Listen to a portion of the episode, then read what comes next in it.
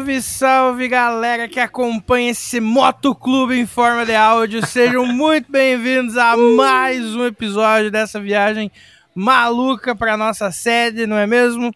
Sejam muito bem-vindos a mais um Clube do Disco, galera. Dessa vez um Clube do Disco lendário, diria eu. O que, que você acha, Fábio?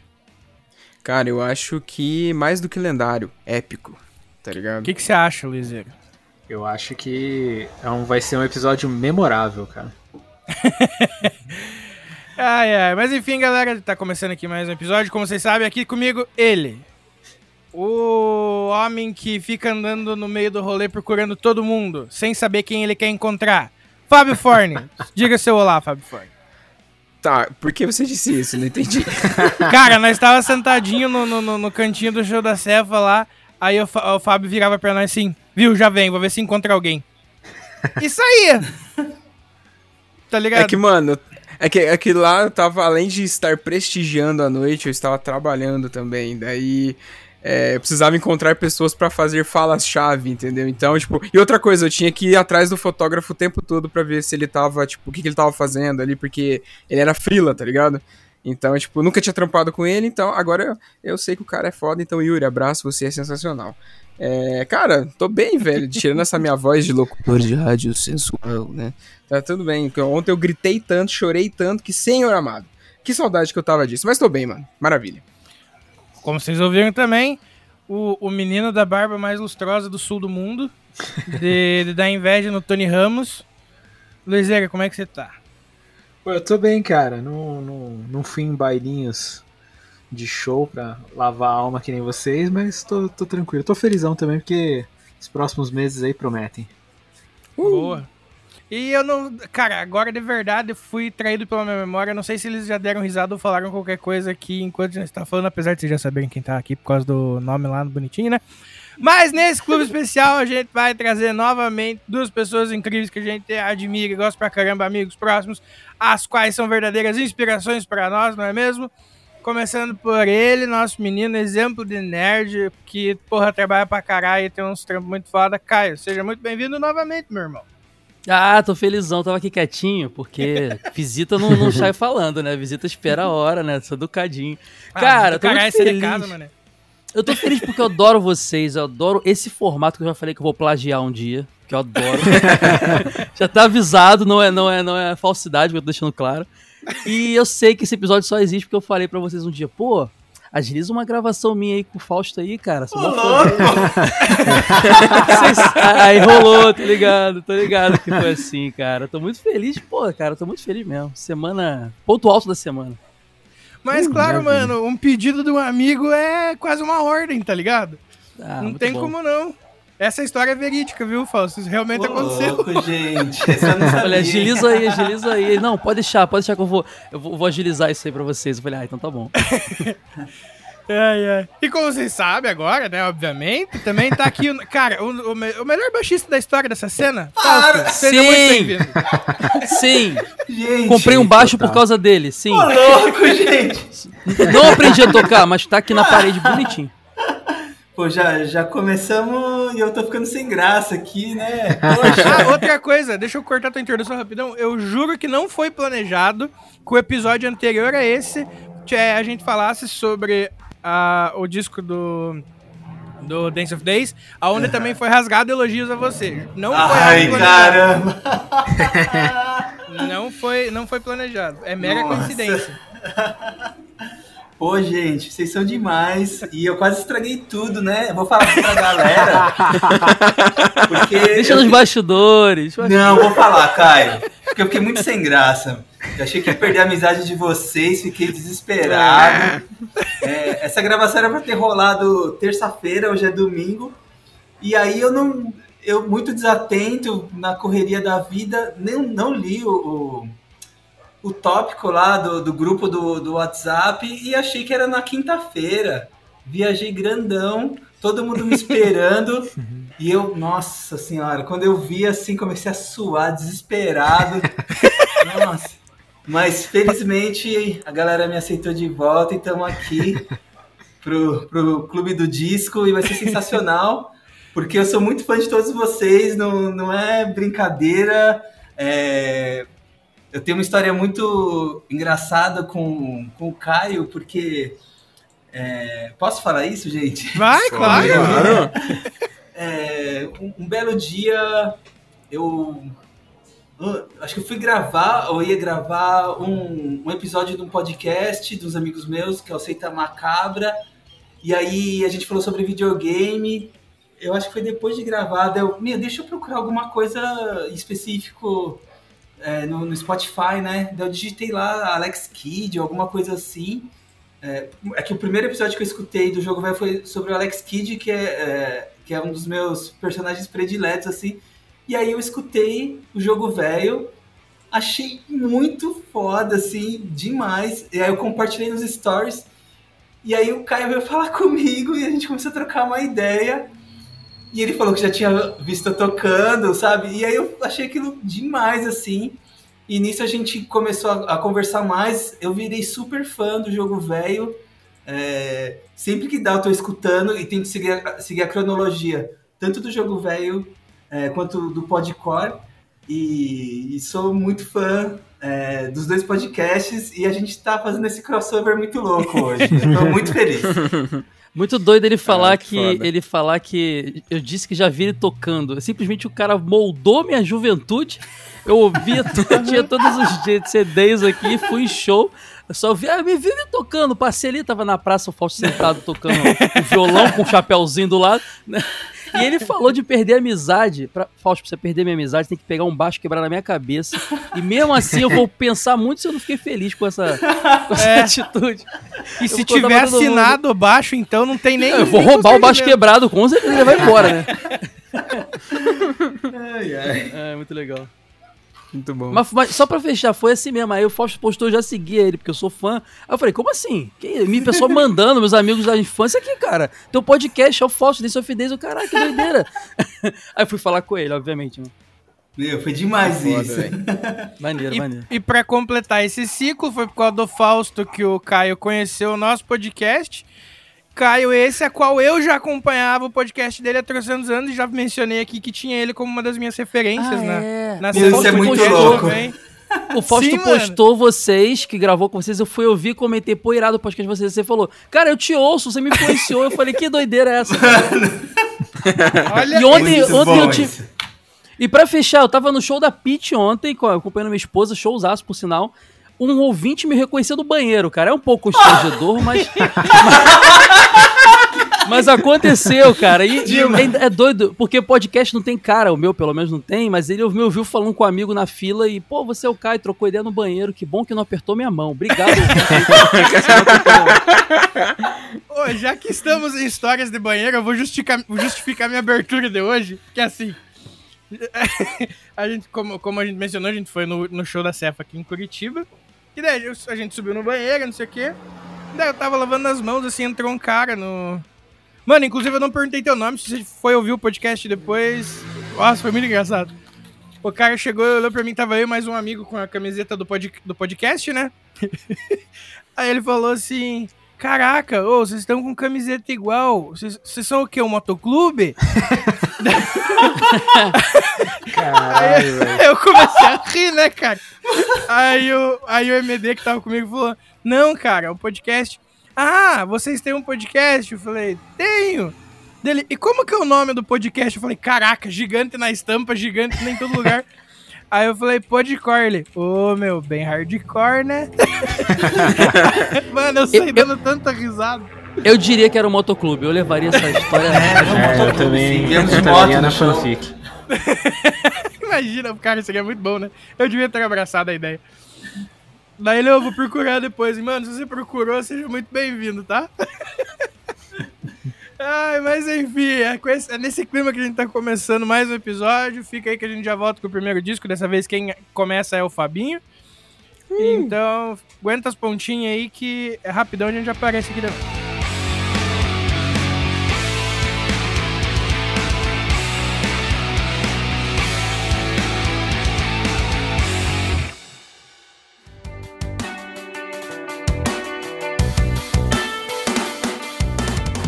Procurando um portal focado no universo underground para ficar por dentro do que tá rolando na cena? Então é só colar no Downstage. um site dedicado ao emo, pop punk, hardcore e suas vertentes, sempre trazendo informações quentes e mantendo você ligado no que tá rolando. Então acessa lá www.downstage.com.br e garanta o seu lugar na primeira fila. Siga as redes sociais também. Só jogar na busca arroba downstagebra que é sucesso. A frase não é só uma fase, mãe, nunca fez tanto sentido.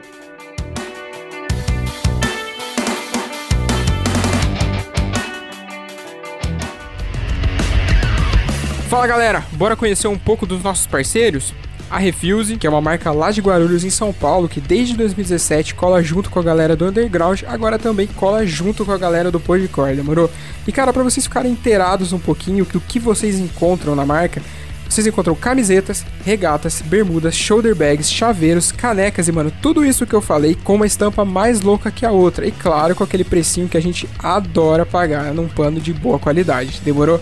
Caras, vocês encontram os caras no Instagram por Use Refuse, é só jogar na busca que vocês vão encontrar os caras. E claro, no site www.userefuse.com.br e só chegar, comprar, vestir e ficar bonitão, demorou? Cara, não perde tempo que a qualidade é monstra demais. Saca só que tem mais. Vai lá, Vini. Tá procurando a camiseta da sua banda favorita? Ou então uma caneca estilosa, um moletom quentinho? Talvez até vários artigos de decoração para deixar sua casa maneiríssima? Então, o lugar certo para você é o Armazém do Rock, uma loja especializada em rock e artigos geek, além de outras paradas muito fodas. Para conferir o catálogo dos caras, é só colar no arroba Armazém do Rock e solicitar pelo link na bio. E ah, falando que é ouvinte do Podcore, você ganha 5% de desconto na sua compra. Tá esperando aqui que ainda não foi dar uma olhada, hein? Agora sim, bora pro episódio.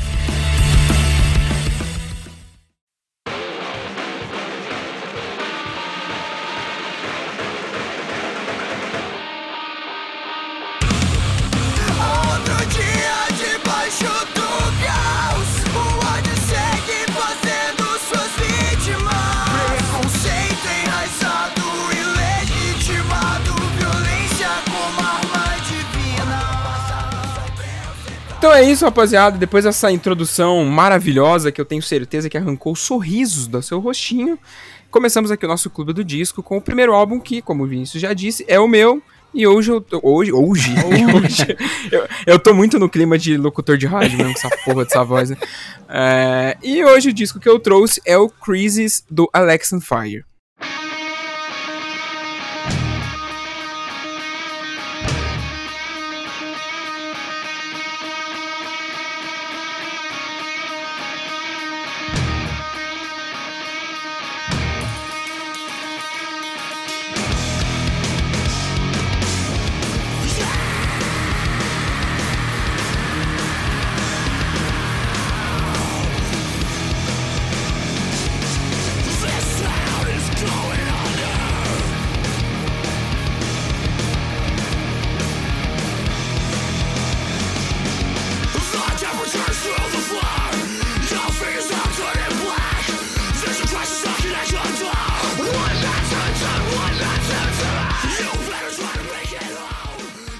Caras, hoje eu trouxe esse álbum que é o terceiro álbum de estúdio do Alex on Fire, que é uma banda canadense, para quem não conhece, uma banda de post-hardcore, que é uma banda aí que, mais uma vez, se você não conhece, meu querido, onde você estava em todo esse tá tempo? De chapéu. Não tenho certeza. Tá de chapéu, exatamente, como diria nosso amigo Milton, né, Luizeira? Exatamente. E o bagulho é que, mano, eu trouxe esse álbum por alguns motivos. Primeiro, porque foi o álbum que me introduziu à carreira da banda, né? E também pelo fato de que em março estarei eu, se Deus quiser e nada acontecer de ruim comigo, assistindo eles ao vivo pela primeira vez. Digo mesmo. Eu estou num hype fudido. É, esse ano aqui o bagulho é coração, né, velho? Esse negócio é, é, é, é teste pra cardíaco, como diria o locutor. E, mano, esse álbum é maravilhoso, é simplesmente Acho que é uma, é uma das obras-primas dos caras, se não for o melhor álbum deles, né, Luizeiro? Você que tem mais propriedade para falar. Puta, eu discordo, hein, cara. Discorda? É, qual que você acha? Ah, é que assim, é questão de gosto, né? Eu prefiro o Old Crawls o Young Cardinals, né? Que é o álbum posterior. Mas assim, Uhum. acho o Crysis no mesmo nível, assim, mano. Pra mim, acho que se o cara falar, ah, o Crysis é o melhor, eu não vou discutir também, não. Pode crer. Cara, eu lembro que eu conheci a banda em uma comunidade do Orkut, é, dessas que, tipo, a galera postava várias bandas durante o dia, tipo, muitas pessoas postando coisas ao mesmo tempo, tá ligado? E, tipo, eu tava meio que naquela época de descobrir as coisas, descobrir, descobrir, não sei o que. Aí apareceu lá, Alex on Fire, e esse álbum em específico. Aí eu peguei gostei do nome, porque eu achei um nome bem diferente, tá ligado? E aí eu peguei, baixei e comecei a ouvir. Eu falei, mano, é isso aqui, tá ligado? E a partir dele eu fui descobrindo outras várias bandas, etc. E fui meio que moldando a coisa que eu comecei a ouvir, que eu comecei a, tipo, é, escalar no, nos lances de conhecer música pesada, etc e tal. E, cara, eu, eu acho que dentro. Não, não, não posso deixar de não falar sobre ele, né? Que é o Dallas Green, o guitarrista e vocal de apoio na, na banda. Que, né, pra quem não sabe também, tem o Siren Collar. Eu acho que se você não sabe, ele tá o quê, Juliana? Tá de chapéu, obviamente. Exatamente, Mas tá de chapéu. muito chapéu tá. ainda. Mas muito, exatamente. Cartola, Capacete, Sim, né? cara. Capacete. Capacete astronauta. Exatamente. Porque, mano, é, é, outro cara aí que, senhor amado, eu tenho certeza que todo mundo que vai falar aqui, pelo menos que conhece ele, vai citar ele na, na fala, etc. Mas é um álbum maravilhoso, ele tem ali seus 40 minutos de duração, mais ou menos. E queria perguntar para vocês, vocês querem ouvir sobre charts do álbum? manda Óbvio. lá, manda lá. Maravilha. Cara, ele saiu em 2006, então o lance é que ele ficou em 18º no Independent Albums, que é uma paradinha ali dos Estados Unidos mesmo. Ele ficou em número, no primeiro lugar no Top Canadian, Canadian sei lá, foda-se, álbuns. Então ele pegou Olha. primeiro lugar, velho. O bagulho é, foi, foi estrondoso. Nice. Ele pegou em quinto lugar no Top Hit, Hit Seekers da Billboard também. Isso não é pouca coisa também. No Billboard 200 ele pegou a posição de 189, ficou um pouquinho abaixo, ok. Mas ele tava lá nos 200, isso aí é da hora pra caralho também. No UK Album Charts ele pegou o número 72 e no Arias Charts ele pegou o número 37. Enfim, é um álbum invejável de tão bom que ele é. é e eu queria saber de vocês agora, rapaziada. O que, que vocês acharam dele? Quem não conhecia ouviu pela primeira vez? Conta pra nós. É interessante que eu tive muito contato com os dois primeiros discos do Alex on Fire. E o Crysis eu devo ter ouvido uma vez só. É, antes de, de ser citado para a gente falar aqui nesse episódio. Porque na loja que eu trabalhava lá na galeria, o Ailton, que era o dono da loja, ele ajudou a lançar os dois primeiros discos do Alex on Fire no Brasil. Que então foda, a gente tinha é, várias, é, meu, várias cópias desses discos lá e a gente escutava o dia inteiro pra, pra galera entrar, ouvir, curtir e querer comprar o disco, né? Só que o Crysis uhum. não, saiu, é, não saiu nacional, né? Então eu não tive tanto contato com ele, porque eu escutava muita coisa física na loja, né? E uhum. o, o, o, próximo, até que o Luiz mencionou, eu não escutei. E dos três, eu acho que escutando agora, o Crysis foi o que eu mais gostei. E na sequência tem o Watch Out, que eu escutei bastante também. Então, eu acho que é um, é um disco que que mantém o que eu lembrava já do Alex on Fire e achei que eles atingiram um nível de maturidade maior nesse terceiro disco e uhum. achei muito, muito bom. É, foi até o disco que sempre assim, né? A chance de vocês escolherem a música que eu vou escolher é grande. Então, esse foi o disco que eu é, enumerei mais músicas, assim. Que foda. Bom, mano, eu, eu conheci o Alex on Fire por esse álbum também, pelo Crysis. Se eu não me engano, quando eu peguei pra ouvir foi, foi numa troca de, de músicas com o Polacão. É, ele veio passar uns álbuns para mim, eu passei uns pra eles, e aí tinha o, o Alex on Fire do Crysis no meio, do, no meio uhum. né?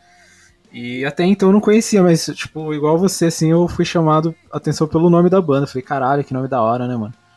Uhum. E aí, beleza, dei o play, cara, eu acho que a primeira música ela já vem com os dois pés no seu peito, né, cara? Tipo, Sim. se você não gostar da primeira, você já abandona o disco, velho. E, Exatamente. E, cara, eu pirei, pirei muito, assim, no álbum. E aí eu fui ouvir as coisas anteriores, né, os dois primeiros álbuns, gostei pra caramba também. Mas é, na época não tinha lançado ainda o Old Crows Young Cardinals, então, tipo, eu fiquei muito viciado no Crysis. Apesar de gostar muito dos dois anteriores, esse foi o que eu fiquei mais viciadão. Porque, como o Fausto falou, eu acho que é o álbum mais maduro deles até aquele momento ali. Acho que tá, uhum. tipo, tá muito certinho ali a divisão entre é, peso e melodia, vocal rasgado e vocal limpo, né? E são, tipo, três vozes diferentes no álbum, né? Então, eles uhum. conseguiram acertar isso simetricamente, assim, ficou bem bacana. Eu acho o instrumental impecável desse disco, mano. Tipo, é um bagulho absurdo mesmo. E aí logo. E na verdade eu conheci o, o Siren Color antes de conhecer o Alex on Fire ainda. Então, tipo, uhum. quando eu comecei a ouvir e reconheci a voz do Dallas Green, aí, puta, eu fiquei mais pirado ainda na parada, né, mano? Sim. E, e aí eles lançaram, eu, eu lembro que quando saiu o, o, último álbum deles, né, o Young Cardinals, cara, eu surtei, porque eu achei muito, muito foda, assim, é um, é um álbum que eu escuto frequentemente até hoje. Na verdade, os que eu mais escuto mesmo é o Crisis e o, e o Young Cardinals, os, outros, os dois primeiros eu escuto menos, né.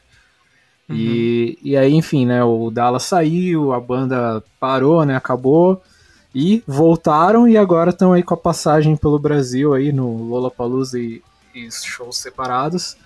E a expectativa de ver eles ao vivo finalmente aí é, é um bagulho que eu nem imaginava que eu fosse ver, porque tipo, a banda tinha acabado, eles tocaram aqui em 2012, né? Eu não consegui uhum. ir. E eu falei, puta, nunca mais vou ver essa, essa banda ao vivo, né, mano? E aí quando anunciaram no Lula Palusa, eu falei, caralho, eu não acredito que, que eu finalmente vou ver o Alex on Fire ao vivo. E tô hypad, hypadaço aí, igual você, Fábio. E é, entrei na pira do disco. É legal quando você trouxe, eu já tava ouvindo ele pra cacete já. Então eu falei, ah, tá, tá suave. tá tranquilo, tá, tá, tá feita tá a lição de casa já. De casa, Que foda. Cara, o Watch Out, eu gosto muito dele também, tá ligado? Uhum. Só que ele não me prende tanto igual os outros dois, igual o Crazy e o Young Cardinals. É, a mesma coisa o Cardinals, tipo, o Young Cardinals, ele é mais maduro ainda do que o Crazy, Sim. tá ligado? E a sonoridade então... dele é um pouco diferente também, né? Sim, exatamente, é mais cara. Tipo, a... sim.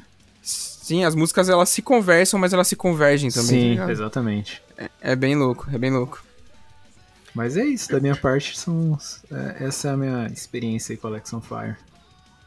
Cara, a minha história com Alex on Fire é muito, muito engraçada, porque aqui no Rio de Janeiro, a gente sempre teve esse clima praieiro, né? Então tudo aqui era sempre meio ou um rock meio reggae, ou tipo, ou era um lance, o próprio hardcore, quando a cena emo, né, aqui não era bem igual o resto do Brasil, era tinha o Rio Core, que era um lance meio pop punk, e, e, muito parecido com um Blink, assim e tal. E era essa cena uhum. que predominava aqui. Mas paralelo a ela, mais underground do underground, rolava uma cena forte de, de post hardcore aqui, que eu nunca entendi, porque o post hardcore não tinha nem o clima do Rio de Janeiro, assim, mas uma molecada que agilizou isso, principalmente na Zona Oeste, no subúrbio carioca, assim, rolava muita coisa. Eu tinha dois amigos com bandas de post hardcore, o Colegial e o, e o Curse of Troy, e eu conheci o Alex on Fire, foi a primeira banda do gênero que eu conheci, assim. Eles me mostraram, uhum. era influência da, das, das, das, duas bandas, e eu lembro que foi o primeiro disco homônimo lá, e eu cheguei a ouvir o Watch Out também. O, o não tinha saído ainda, mas era, tipo assim, muito perto, acho que talvez no ano que saiu, ou um ano antes que eu conheci a banda, assim. E eu já curtia muito, achava uma loucura, e eu falava, pô, cara, é isso que eu acho mais legal, assim, de, de som, assim. O, o, o, o Rio Core é legal, mas, assim, eu tô curtindo mais isso aqui. E quando saiu o Crysis eu achei irado, porque eu achava assim, o Alex on Fire muito. É, ele era, era uma banda muito criativa, mas bagunçado, assim, sabe? Eu sempre achei a produção dos discos um negócio meio uma molecada que quer dar uns berros e tocar, e, e não que seja um demérito. E o Crysis, ele me pareceu o primeiro disco, assim, parece que vamos sentar e produzir um disco mais redondo, assim, vamos equilibrar os vocais, os instrumentais, e ele até soa mais pop, na minha opinião, que os uhum. anteriores, sabe? O Dallas Green tá brilhando ainda mais do que nunca, e depois disso veio o City Color. Eu, até já, eu fui no show do City Color duas vezes, mas nunca vi o Alex Fire, quero ver esse ano, tô, tô animado.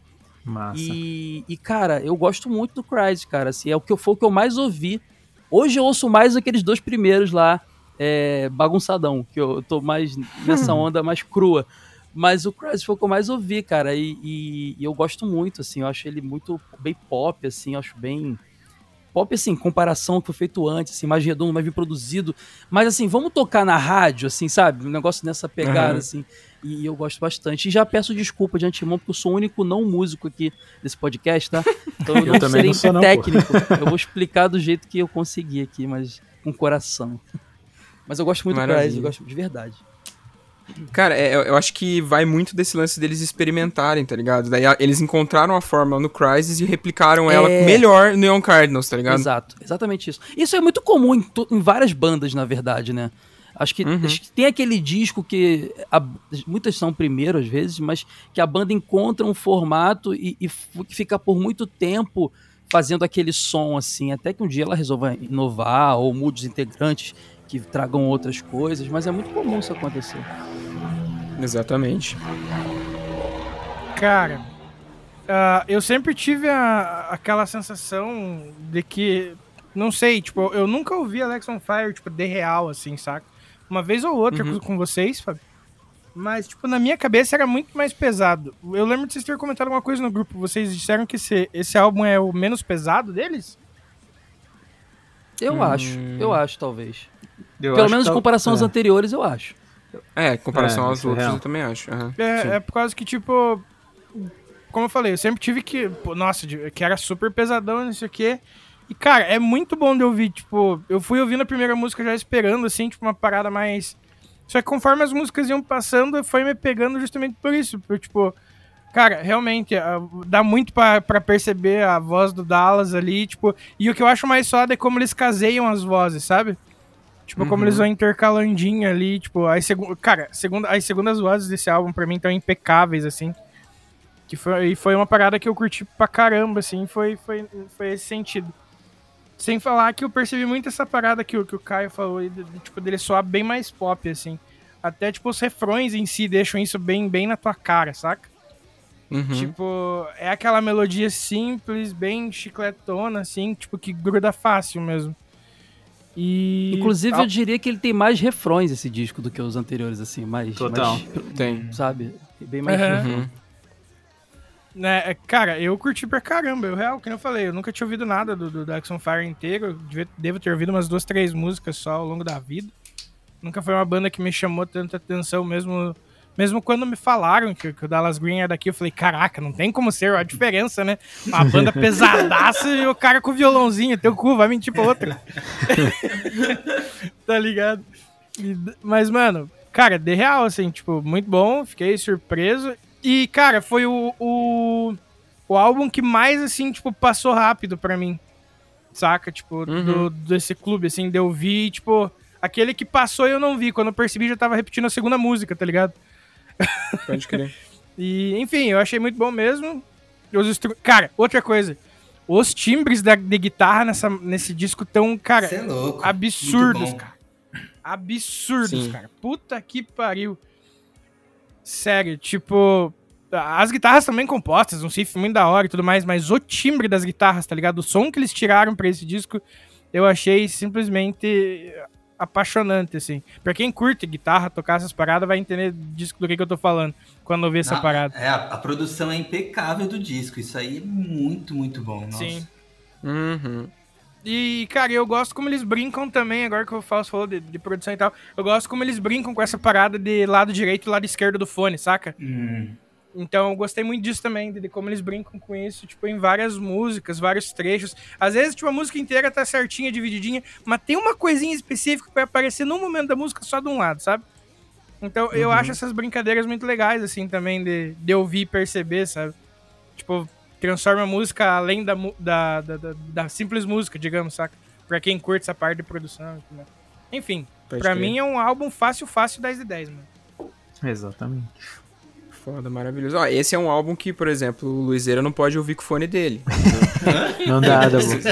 Não, fone não dá, mono porque... não vai rolar, é só os... Não, fone mono não vai rolar, velho. Tem que esperar o sem fio chegar. Falando isso, chegou o sem fio? Não, já tô com fone Bluetooth já, agora eu posso ouvir ah. música como, da, da, maneira certa.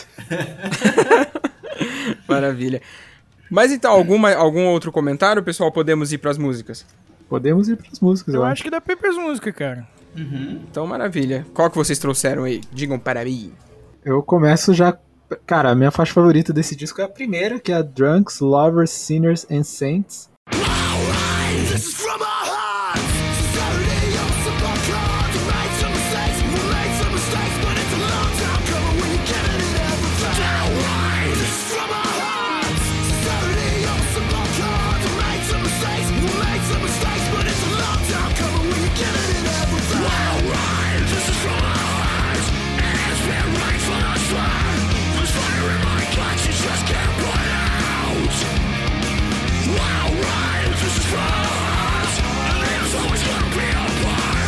Moses.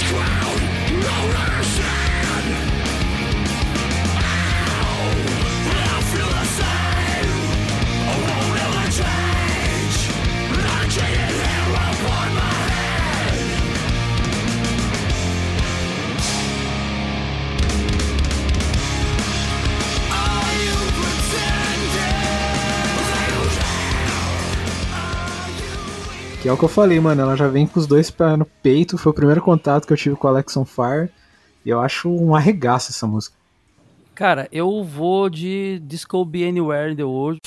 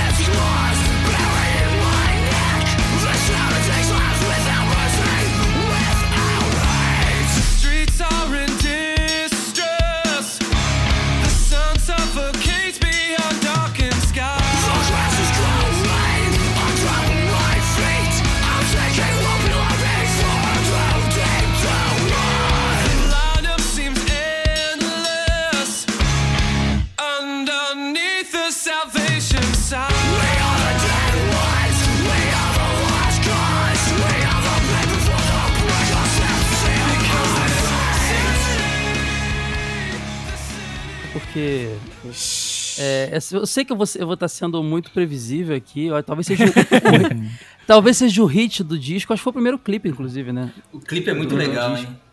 É muito legal, mas assim, eu acho que essa música define bem o Alexon Fire daí diante, assim, sabe?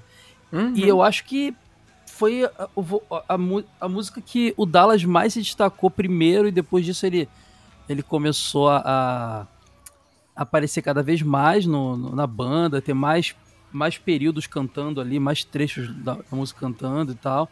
E uhum. eu gosto muito do, da, da, quebra dos dois vocais, que é uma marca muito, muito forte do post, do post hardcore, assim e tal. Eu gosto demais desse negócio do, do de como eles de como ele, ele, eles se complementam as duas vozes, assim, o, o, o, o drive lá, o rasgadão e, e, o vocal limpo dele, que é lindo, né? Ele canta muito bem. Uhum. Isso que é muito legal. É muito como você ver banda assim, tem um cara que berra muito pra caramba, mas aí tem um. Ah, quem vai fazer o melódico? Ah, chama o baixista ali, pô, faz aí. Mas não é um cara que realmente cante bem como o Dallas canta, assim. Tanto uhum. é que o uhum. cara se destacou na própria banda, que tem uma legião de fãs que não necessariamente sabem que existe Alex on Fire, cara. É impressionante isso. Mas eu gosto dessa uhum. música, eu acho ela maravilhosa, assim. Eu gosto demais dessa música. Maravilha. Eu emendando aqui na, na do Caio, o Caio falou das duas vozes, eu vou falar de três vozes aqui. é, na Keep, Keep It On Wax,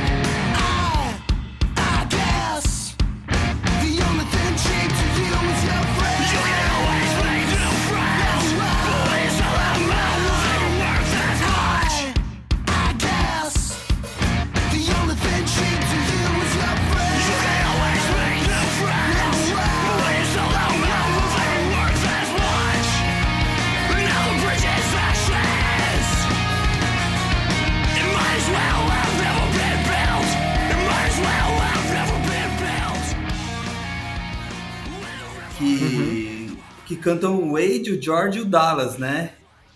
Sim. Oi? Que raiva! foi mal.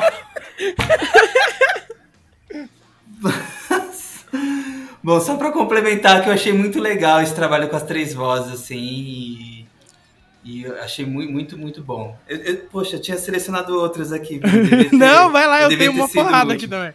Foi mal. Não, relaxa. Então, cara, nessa vibe eu vou de, de Boiled Frogs.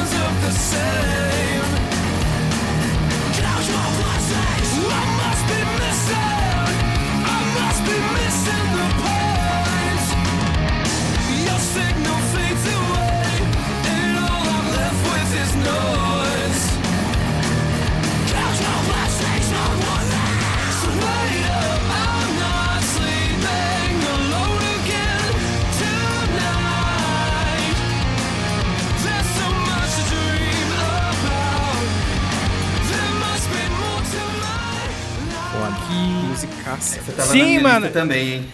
ela, já, ela já começa no, no, no, no punch do rolê. E mais pra frente ela me lembra muito, tipo, Millen Collin das antigueiras, tá ligado? Meu, ela é mais hardcore punk, assim, né? É, é, exato. E tipo, cara, eu achei muito foda isso, porque teve, teve dois momentos ali que me lembrou, sei lá, acho que é Penguins e Polar, Polar Bears, tá ligado? Mas uhum. não que ela seja parecida, mas eu digo o estilo de composição disso que você falou mesmo, ela é bem mais hardcore, sabe?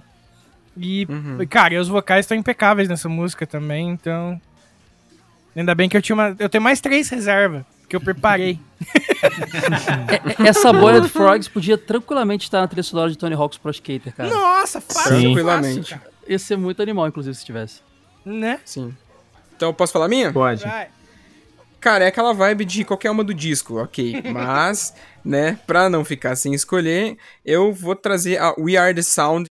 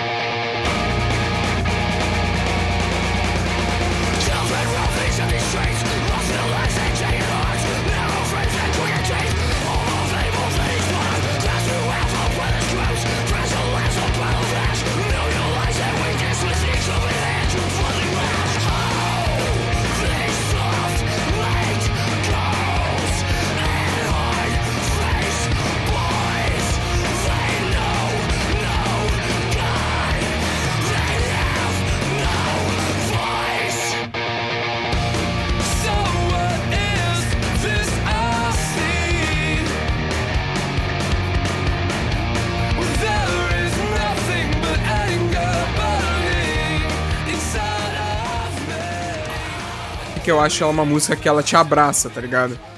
É, ela, ela, tem uma construção, essa música, e puta que pariu, mano. A primeira vez que eu ouvi ela, eu, eu, eu parei, tipo, e fui ouvir de novo, uhum. tá ligado? Porque ela é uma música que eu não sei explicar, tá ligado? Ela não é minha favorita do disco, a minha favorita do disco é This Could Be Anywhere in the World. Obrigado, Caio.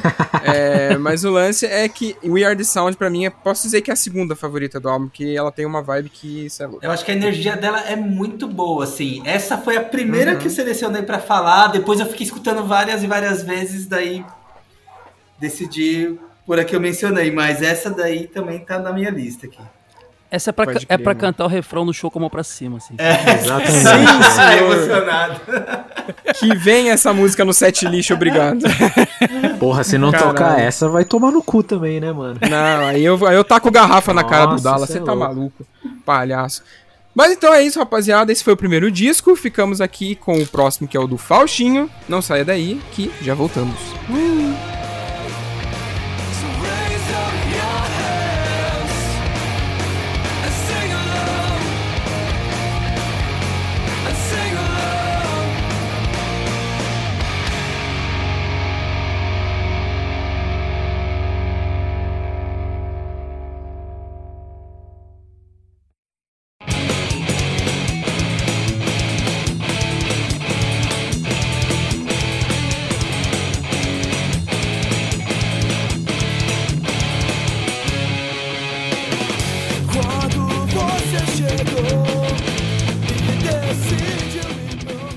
Legal. É, o disco que eu trouxe dessa vez é o primeiro disco da banda Elástica. É, e esse disco, no caso, que ele só esqueceu de mencionar que é um disco auto-intitulado. banda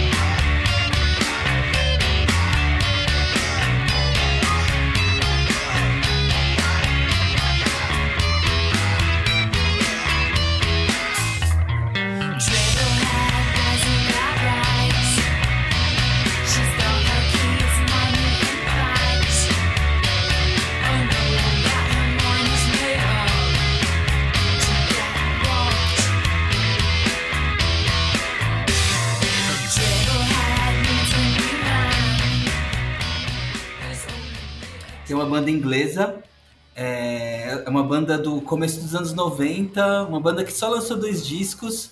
E esse primeiro disco eu gosto muito. Eu tenho, acho que eu, eu fico caçando material da banda, eu acredito ter quase tudo, que não é muita coisa, mas tem single, EP, o segundo disco. E é uma banda que eu conheci na rádio mesmo, assim, na época de 89 MTV, é, uhum. porque essa banda lançou um grande hit chamado Connection, que tocava muito nas rádios. É, é uma banda que tem uma influência das bandas punks dos anos 80, assim, várias músicas são curtas, várias músicas têm uma pegada bem punk rock, mas ela surge naquela onda do Britpop, né? É, uhum. Junto com Suede, Oasis, Blur, mas eu acho que todas essas bandas eram bem diferentes entre si.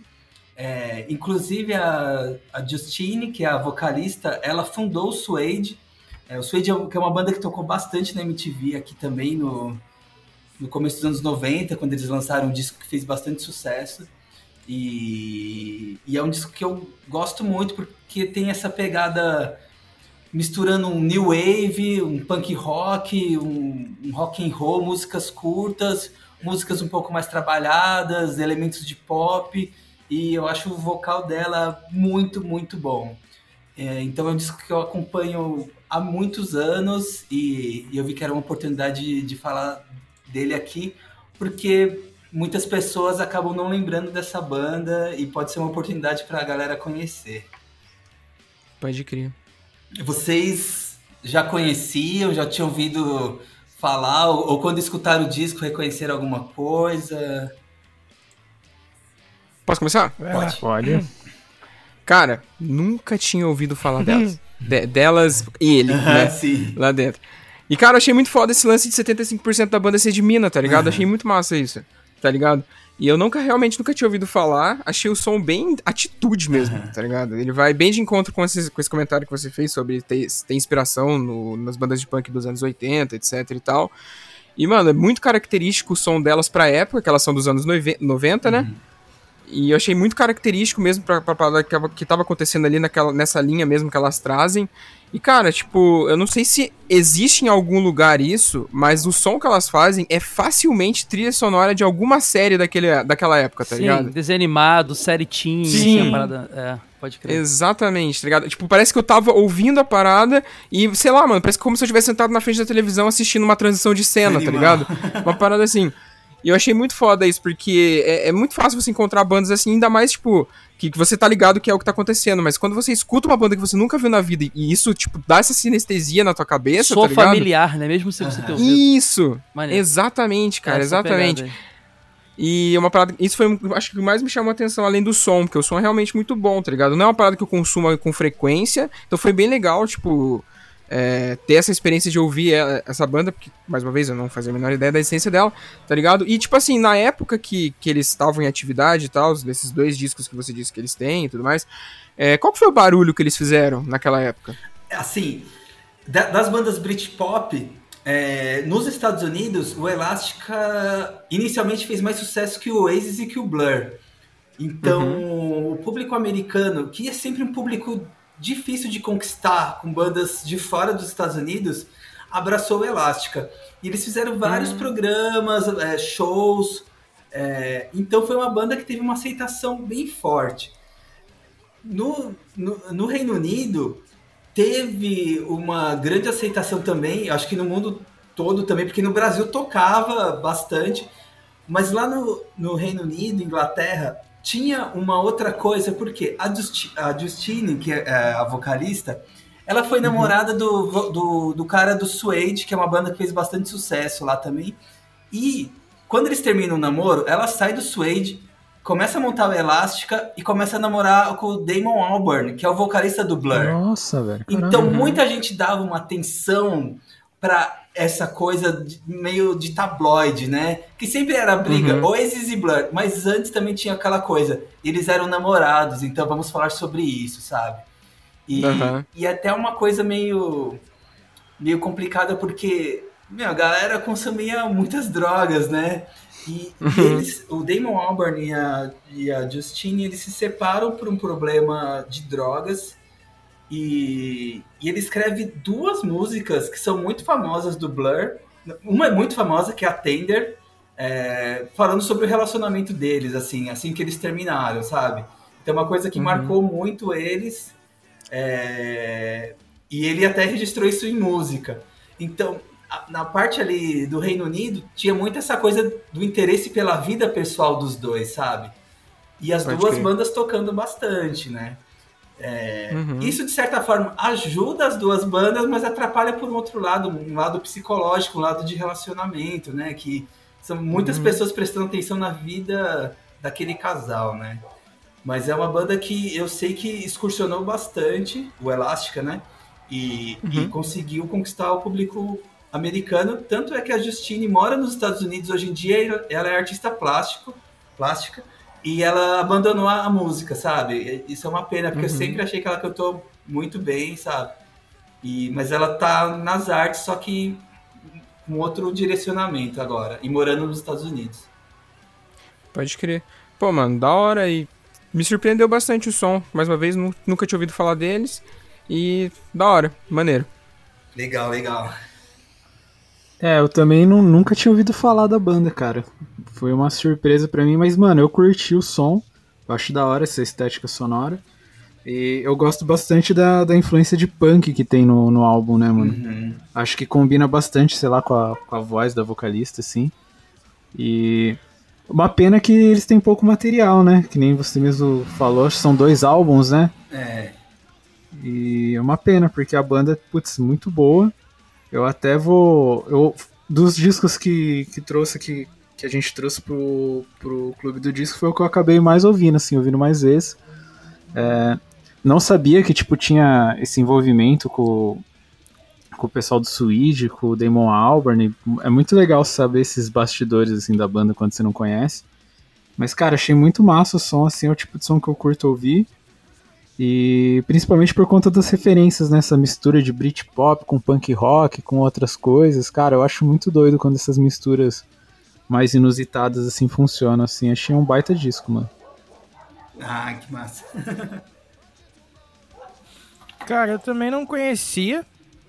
E uma dessas uma, uma das coisas que vocês falaram que para mim é muito real é que isso aqui podia ser a abertura de qualquer coisa daquela época.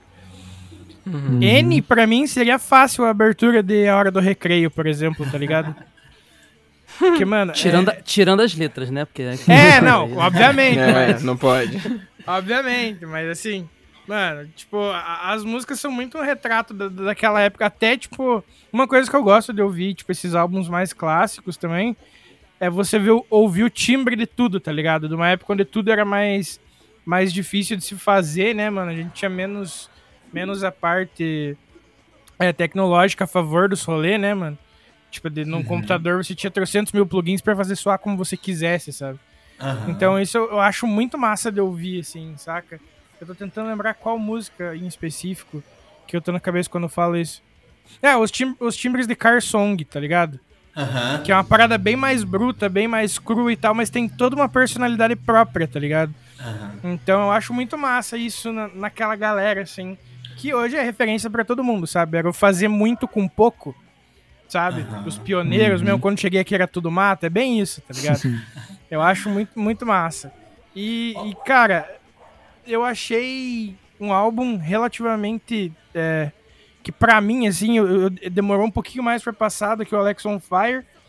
Mas eu talvez seja porque eu tava prestando mais atenção nesses, nesses fatos do que me deixando levar pela música, sabe? Eu tava aproveitando esses, esses pequenos detalhes, assim, de, de, de, por ele ser uma banda, né, clássica e tal. E porque tem muita coisinha, assim, tipo, que, que dá para deixar passar, assim. E, mano, é, eu achei muito bom, muito bom. É, quero ouvir o outro também pra, pra, pra ver qual é a vibe. Mas, tipo, cara, é um álbum muito da hora, só que, realmente, a única coisa pra mim acho que foi porque eu fiquei é, parado, prestando atenção nele, acompanhando uma letra ou outra que ele só demorou um pouquinho para passar, mas não no sentido de, nossa, tipo, que disco arrastado, sabe? É que Sim. esse eu, eu, eu, eu, ouvi os 40 minutos. O Alex on Fire parece que foi coisa de 15, sabe? Uhum. Porque eu tava ouvindo, fazendo outras paradas e só foi indo. Mas, cara, que não falei, eu fui pego de surpresa. E esse disco me proporcionou muitas, muitas sensações e comparações na hora que eu tava ouvindo, assim, umas paradas que eu fiquei, caraca, olha que foda isso. Tipo, você falou de Connection e tal, né? Uhum. Mano, aquela introdução me deu vontade de jogar Rock and Roll Racing, tá ligado? E daí, ah, cara, e foi aí que eles me ganharam, entendeu? Porque daí eu, tipo, fiquei, fiquei procurando referências, enfim, coisas que eu conseguia ligar as músicas e foi bem divertido, foi uma experiência muito da hora. A guitarra soa meio, meio sintetizador de videogame mesmo, né, cara? Nessa uhum. música é, exato. Né? Parece que tem. Eu nem sei explicar o porquê desse som tão, tão, tão monofônico quase, mas é bem legal, cara. Muito legal Sim, essa música. Sim, muito da hora. Por isso que tem essa tua associação aí. Cara, eu, ah. nunca, eu não conhecia, eu não conhecia também a banda, é, nunca tinha ouvido falar mesmo, assim. E eu achei muito legal porque me remeteu na hora aos anos 90 total. Tanto uhum. pelo pós-punk que ainda sobrevive, sobrevivia ali, com muita uhum. referência, mas pelo alternativo dos anos 90, porque eu consigo, eu acho que não é influência porque são contemporâneas, mas eu, eu ouço muito de Hole ali, muito de Pixies, muito de Sonic Youth. Sim, assim, muito, nossa, Sabe? E eu curto esse som pra caramba. Até Dinosaur Jr., alguma coisa assim, viaja ali. Então, assim, eu curto demais esse som. E diferente, eu, engraçado, eu acho o disco grande, eu, inclusive, é, fico pensando, cara, pra uma banda fazer um disco desse tamanho, assim, deve, tem que ser primeiro disco mesmo, com toda a trajetória anterior da banda, porque não é fácil compor um disco, vocês sabem melhor que eu. Mas não achei ele, ele, ele demorado de se ouvir. São tão curtinhas as músicas, assim, sabe? E elas são tão diferentes entre elas, porque uhum. eles vão de uma música mais punk rock, aí vai pro negócio mais arrastadão, assim, aí volta pro negócio punk rock, aí vai. Parece que foi bem, bem dividido, assim, o, o, o line-up da, da, do disco, né? As, os, as músicas do disco. E eu achei muito rápido de, de consumir, assim. Gostei, cara, gostei de verdade. É, um, é o tipo de banda que eu deixaria tocando quando eu tô, sei lá, é, trocando ideia com a galera, assim, em casa, ou então lendo alguma coisa. De boa demais, assim, é muito gostoso de ouvir. No carro, indo pra um lugar, assim, sabe? Muito uhum. legal. Gostei bastante. Ah, da hora. Eu espero que ninguém pegue minha música. é isso que eu ia perguntar, todo mundo falou? Acho que Acho sim. Que sim. Algo mais a apontar? Senão vamos para as musiquinhas. Isso. Vamos para as músicas. Então começa, Caio, pra ninguém pegar tua música. Tá, tudo Boa. bem, obrigado. Cara, eu, eu, achei, eu achei o disco muito legal como um todo. Acho que ele funciona muito bem, assim. Você entende que é uma banda que sabia o que estava fazendo. E é difícil você escolher uma música só quando o disco funciona bem. A Connection mesmo, inclusive no Spotify, o número de views da, da Connection é absurdamente Sim. maior do que todas as Sim. outras juntas. Eu acho que é pelo sucesso que o Fausto falou, que tocou muito na época, uhum. que foi uhum. hit e tudo mais. Mas eu gosto muito da See That Animal,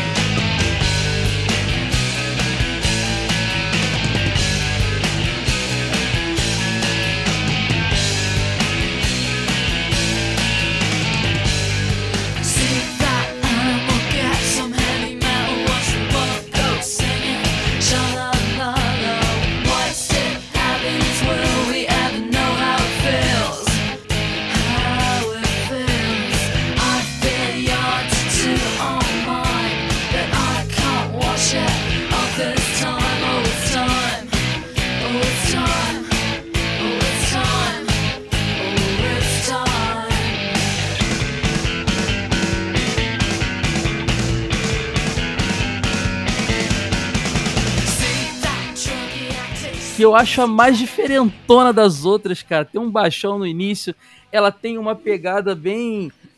É, eu não sei, eu veria. Eu, eu, eu, imagino ela como a abertura de um desenho da Hanna-Barbera, sabe? é muito legal, cara. É uma música muito gostosa de se ouvir e, e eu, gosto, eu gosto do instrumental dela, eu gosto da forma como ela vai é, é, sendo, sendo ah, ela, ela, não é, ela não é, ela não é, grada, ela é gradativa, assim, sabe? Ela é gostosa de ouvir. Eu não sei nem definir, porque eu acho ela muito diferente das outras, sabe? Pode escrever.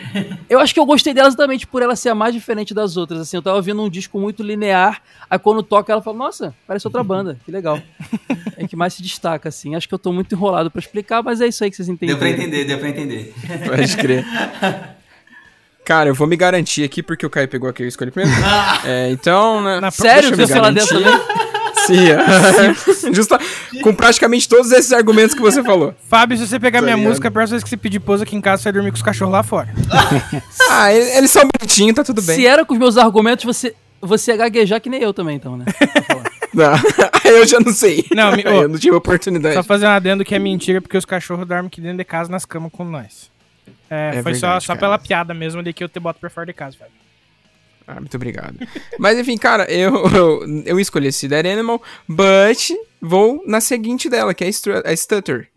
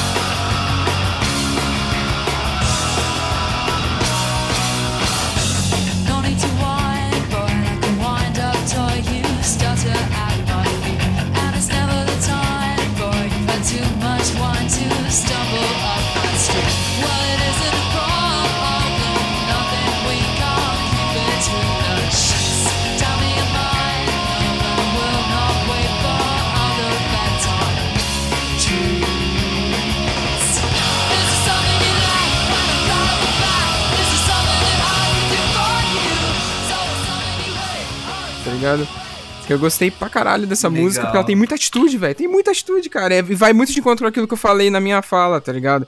E eu achei muito, muito, muito foda, assim, tipo, a, a desenvoltura dela, o desenrolar dela. Ela não é uma música complicada, ela é uma música direta, tá ligado? Mas ela, tipo, vai bastante de encontro com aquilo que você falou também, ó, sobre a banda e tudo mais. E achei muito massa. Essa aí. Então, a, a Stutter é o primeiro single do, do Elástica. É, Olha. Então, é a música. Não vou falar que é a mais importante, mas é, é a música que, que levou a Elástica para o próximo passo. Ela foi, foi lançada antes, inclusive, do álbum. Ela foi lançada uhum. num, num, num single em 93. Eu acho que eles fizeram 1.500 cópias e vendeu todas, assim. Então aí que a banda viu que, meu, vai rolar, vamos aí. Então essa é uma das músicas mais importantes da banda. Que foda, não sabia disso. que foda. Massa. Eu vou de, de Smile, de Smile.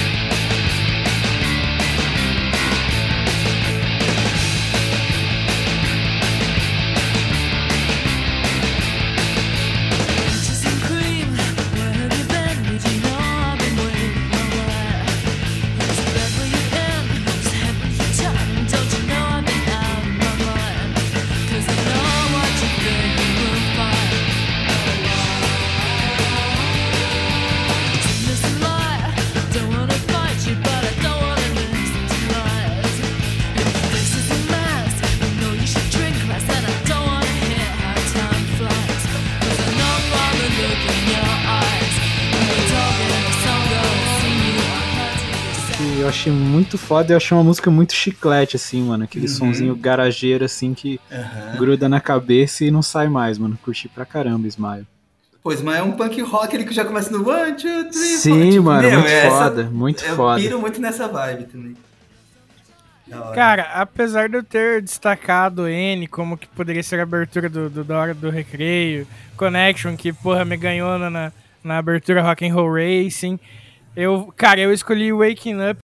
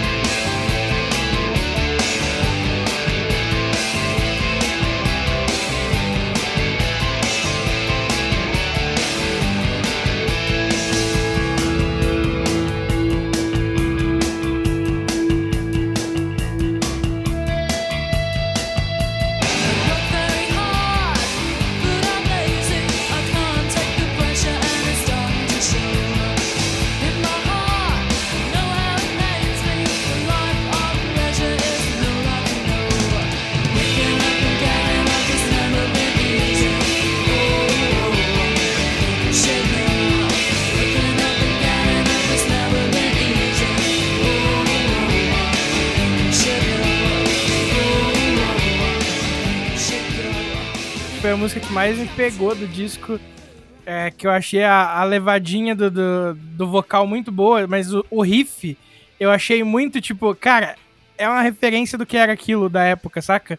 Esse uhum. riff de guitarra que não é muito complicado, mas ele é bem trabalhadinho, gostosinho de ouvir, tá ligado? E que te prende. Uhum. Então vou de Waking Up. Legal, é, você roubou minha música, mas como escolheu o disco, tá tudo bem. Vingança! Você manda uma foto aqui, ó. É vingança, é verdade!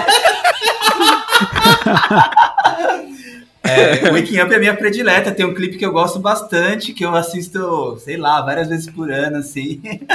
Mas e... fica tranquilo se ele roubou, que o Fausto separou 16 músicas desse disco. é o disco todo, por sinal. Sim. E. Pô, legal pra caramba. É, eu tinha mencionado N, achei que você ia falar N aqui, então vou de.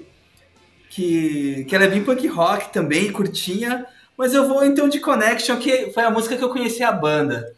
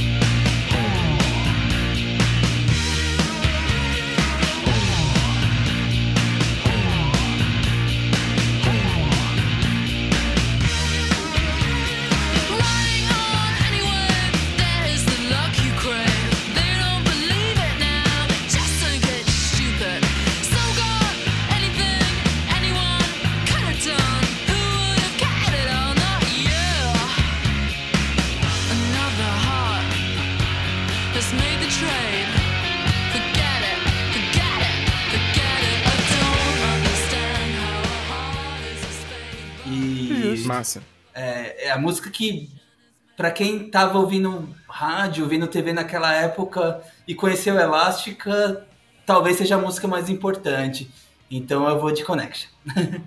Mas é isso então, rapaziadinha. Ditos tudo, todas as, as ditações aqui sobre Elástica. Fiquem aí que voltamos com o álbum do menino Vinícius, que esse machuca o coração e faz carinho depois.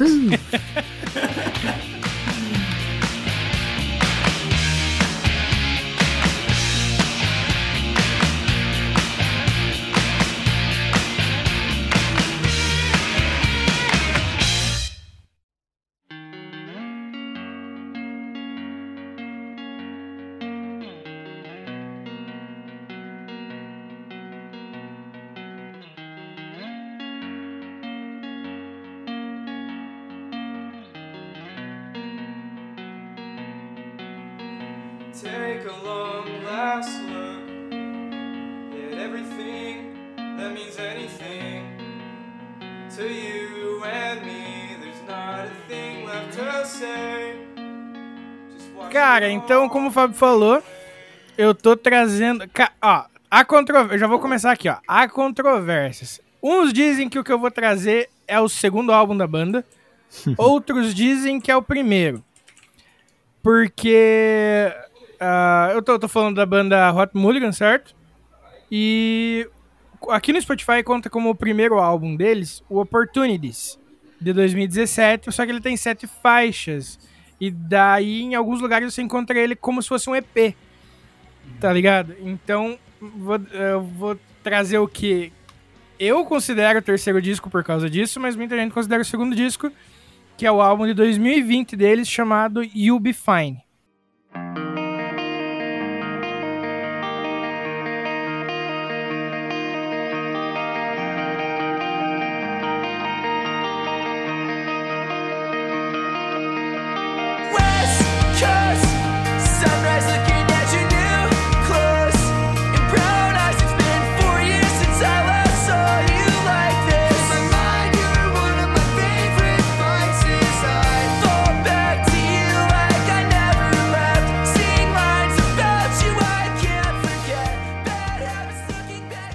Cara, o Hot Mulligan é uma banda que ela foi se moldando com o tempo, assim.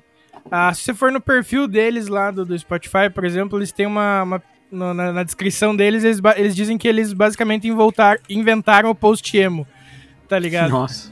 Caraca, vamos e, e eles foram gradualmente caminhando para esse som, sabe? Não foi algo que, tipo assim, desde o primeiro, do primeiro disco já soava assim. Eles foram de, um, de uma parada bem mais pop punk pra essa pegada que a gente escuta agora, sabe? No, no, You'll Be Fine, na, no I Won't Reach Out to alguma coisa, que é o EP que saiu ano passado, sabe? Tipo, eles foram gradu gradativamente caminhando para esse som. E, cara, é uma banda que eu conheci recentemente através da, da música Backyard, desse, desse disco. Que eu fiquei surpreso em saber que, apesar de ser a mais ouvida da, da, desse disco em si, ela não é. As, não tá entre as mais ouvidas da banda, tá ligado?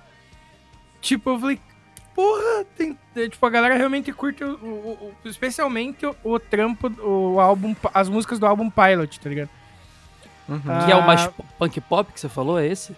É, ele, ele, é soa, ele é mais pop punk do que esse, mas o primeiro, o primeiro mesmo lá, o Opportunities, ele é bem mais pop Entendi. punk do que, tipo, do que esses em si. É por isso que eu falei que você vê essa, essa diferença, assim, sabe? É, você não vai dizer, nossa, não é tão diferente assim um álbum do outro. Só que se você escuta na ordem cronológica deles, você vê o que foi mudando de um pro outro, sabe? Eu não digo que ele soava o pop punk genérico, mas você conseguia pegar mais essas referências do pop punk do que das músicas post, tipo do post hardcore ou do até o estilo decantado puxado também do Midwest emo, que é, sempre foi meio parecido. Presente, é é, no, no, no, na, isso, na, na história da banda, né? Na, na, no trajeto da banda. Mas você vê que, tipo, eles foram dando uma modificada no, no som, no estilo de composição. Porque, cara, porque o show desse álbum, para mim, ele se dá muito pelas letras e pelo estilo de composição que eu falei, tá ligado? Da, das variações, assim. Que a, eles foram deixando as músicas mais elaboradas, sabe? Então, é, eles foram pegando, tipo, passando de um conteúdo sutil e tal, para algo muito mais tocante e mais denso também, conforme, conforme as músicas novas foram saindo, sabe?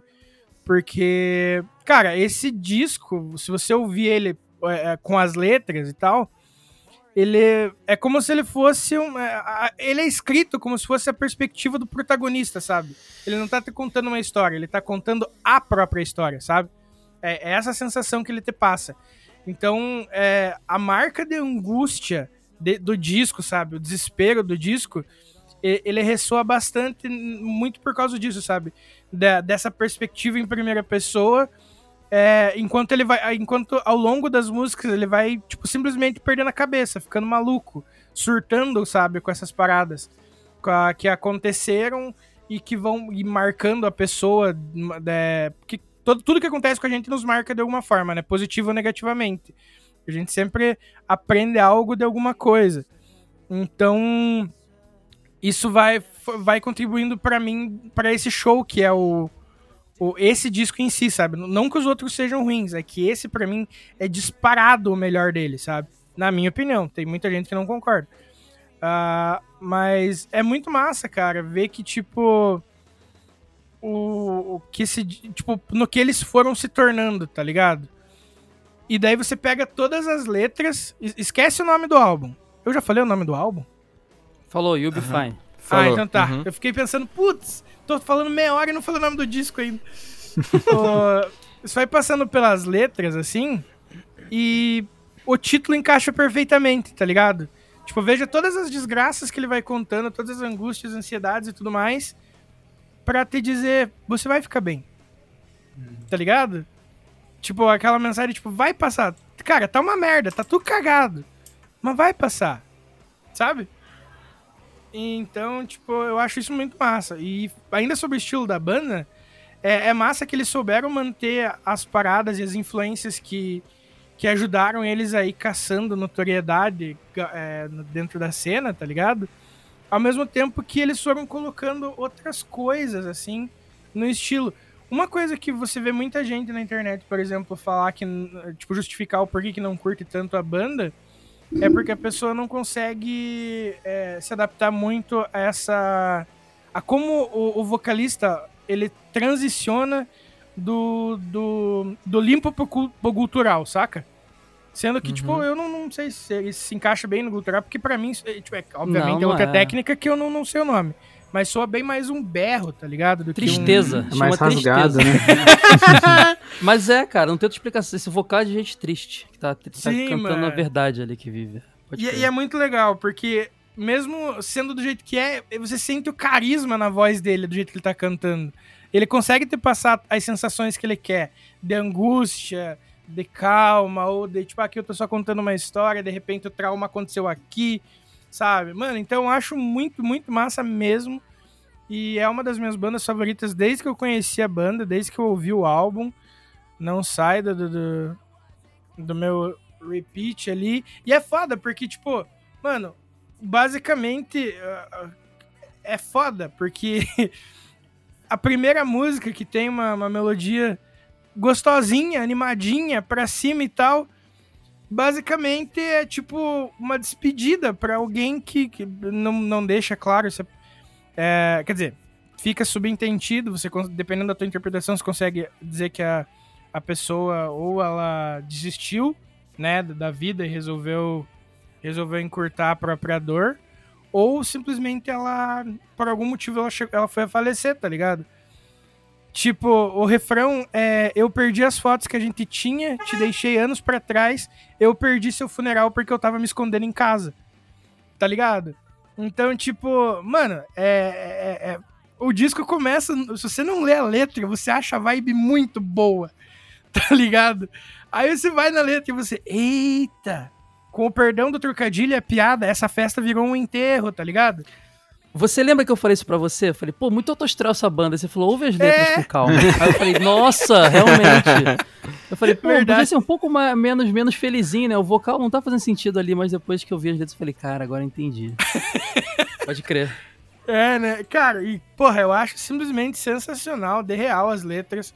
Porque ele realmente vai te guiando por experiências e uma história de uma, tipo, uma pessoa bem, bem, bem, tipo, frustrada e, entre aspas, que sofreu algumas histórias, assim mas que tá aí para contar a história no fim das contas, sabe?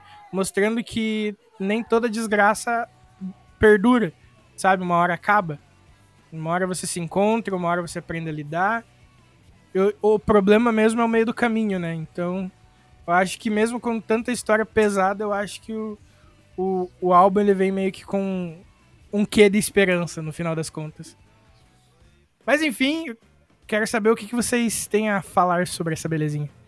Então, Vini, é, você já tinha falado sobre Hot Mulligan em algum, alguma indicação? Já, já. Já, né? Porque já. Assim, eu já tinha ouvido falar da banda e era daí. Eu não, e eu não tinha ido escutar, né? E eu só fui escutar agora por conta do Clube do Disco mesmo. E, e escutando e, e pegando para ler as letras. A primeira coisa que tá escrito aqui ao lado, no meu caderninho, ao lado do nome da, do, do nome da banda. As letras são boas, sabe? Tipo, deu para sacar uhum. tudo isso. É... Meu, a, achei que a banda tem uns riffs muito bons. É... Uhum. Nossa, muito bom mesmo. Daí eu fui pegar para ver as letras e falei, nossa, não são só riffs bons. Tem, tem uma mensagem aqui, tem. tem... As, as letras são bem boas, né? Então, isso me chamou bem a atenção. E, e esse lance do vocal também, um pouco mais melódico, um pouco mais gritado, às vezes com um desespero. É, logo de cara me, me, trouxe uma referência de uma banda que eu gosto, que é o Thinking Back Sunday, né? Uhum, é, uhum. Então, eu escutei assim e pensei, nossa, é meio Taking Back Sunday, assim, mas com os riffs mais trabalhados tal. Então, eu achei bem legal, escutei bastante aqui. Boa. Cara, quando você falou dessa banda pra mim, é, todas as bandas aqui eu fui ouvir na ordem. Essa foi a última que eu ouvi porque, não sei, eu fui, eu, foi aleatório e eu acho que esse episódio todo já valeu na minha vida por eu ter conhecido essa banda, cara, porque eu não conhecia. O Hot Mulligan, eu não conhecia. Eu tava meio ligado, assim, nesse revival do emo, esse lance do post-emo que você brincou aí. Tava ouvindo aquela Modern Baseball esses dias. Muito eu curto bom. aquela de, The World is a Beautiful Place, um nome gigante que eu não sei mais o nome. É, And I am no longer afraid to die, é isso, né? Acho, acho é. que acertei. que eu gosto pra caramba, só que eu fico é muito, muito irritado bom. com o nome da banda. Eu quero indicar pro amigo, eu não consigo, eu sempre esqueço. é, muito, é muito ruim. Você tem que pensar nisso no marketing da banda antes de, de botar o nome. Mas, é, cara, eu, eu gostei muito porque é exata. Cara, de cara, assim, eu, eu só fui reparar no instrumental da banda muito depois. Porque, primeira coisa que eu pirei foi o vocal. Eu, eu, eu, eu não sei, eu tenho uma, uma relação com banda que tem esse vocal que vai do hiper melódico pro grito. Mas não é o grito do scream ou do, do gutural, não. É o grito mesmo do. do de, do desespero que a uhum. letra pede, né? Uhum. E eu gosto muito, não, não é à toa que, pô, eu via Dance of Days, eu via é, é, Noção de Nada, eu via um monte de parada que tinha esse vocal que ia Sim. do nada, assim, pro, pro, pro grito. Eu gosto e, e, e, fez parte da minha formação musical. Eu busco, quando eu ouço uma banda que tem essa pegada, eu gosto bastante. E não precisa ser dentro do, do, do cenário ali do emo, não. Eu curti o Kurt Cobain fazendo isso, sabe? Eu era fã de Nirvana porque eu curtia. Eu gosto muito dessa coisa do. E eu acho que é muito difícil um vocal que não escreve uma letra conseguir viver esse, isso aí, tipo, o cara cantar dessa forma com uma experiência de outra pessoa. É muito difícil, né? Acho que é muito legal quando o cara participa da, participa da composição e ele tá, ao cantar, revivendo aquele momento ali que ele viveu quando escreveu aquela história. Então, eu pirei demais nessa banda. E aí foi quando você falou, pô, presta atenção nas letras, eu fui ouvir, aí foi igual o Fausto, eu falei, nossa, é legal. Porque é muito comum também você pegar essas bandas que tem os vocais legais, mas eram muito, muito, os caras muito novo, que não escreviam tão bem. Esse cara seja quem for letrista, manda bem demais, assim, é, é, bem. Conta realmente uma história, como você falou, e a capa do disco também dá essa ideia cara, de uma a história. Capa é sensacional. Você né, falou cara? que ele perdeu a cabeça, eu vi na capa, ele tá sem a cabeça, inclusive, na capa. Faz ele muito tá, sentido. Ele tá completamente invisível, né? Você repara nos Exato. braços ali. Mano, eu achei muito sensacional. É muito boa, cara. Tudo muito bom nesse disco. Aí eu consegui ver muito. De... Aí eu fui ver o instrumental depois, eu consegui ver muito do Mi do Emo que você falou. Realmente é, é, resgata muito dessa época. E tem até umas guitarras meio post-rock, uns delay ali, é mó legal, uhum. cara. É, é, e também tem um lance meio daquele power pop que teve no final do. que teve no final dos anos 2000, sabe? Tipo. É, All American Rejects, tá ligado? Que era um Sim, negócio uhum. meio. Sabe? Tem umas horas que são meio assim que foi a hora que eu falei, pô, só tá meio, meio, meio, meio alto astral demais. Mas aí, quando eu comecei a prestar atenção, eu falei, cara, esse contraste é legal pra caramba. Porque a música, você, se você não presta atenção, ela parece mó, mó animadinha, mas o cara tá contando uma coisa muito triste e o vocal tá entregando aquilo. E esse contraste uhum. eu achei muito interessante, cara. Eu virei fã dessa banda, eu só ouvi esse disco até agora. Eu tô ouvindo esse disco em looping, eu estudei todos os discos, e depois, quando eu decidi que eu tava pronto para falar dos discos de hoje, eu continuei ouvindo Hot Mulligans pra caramba. E eu acho que tudo isso aqui hoje valeu já. Valeu por eu ter saído daqui com uma banda nova para escutar, assim. Que eu massa. curti demais, assim, demais. Se eu fosse um dia realizar o sonho da minha vida que eu nunca realizei de ter uma banda, seria um som assim que eu faria, saca? Uhum, muito muito legal. Demais mesmo. Foi, foi legal demais conhecer o Hot Mulligas.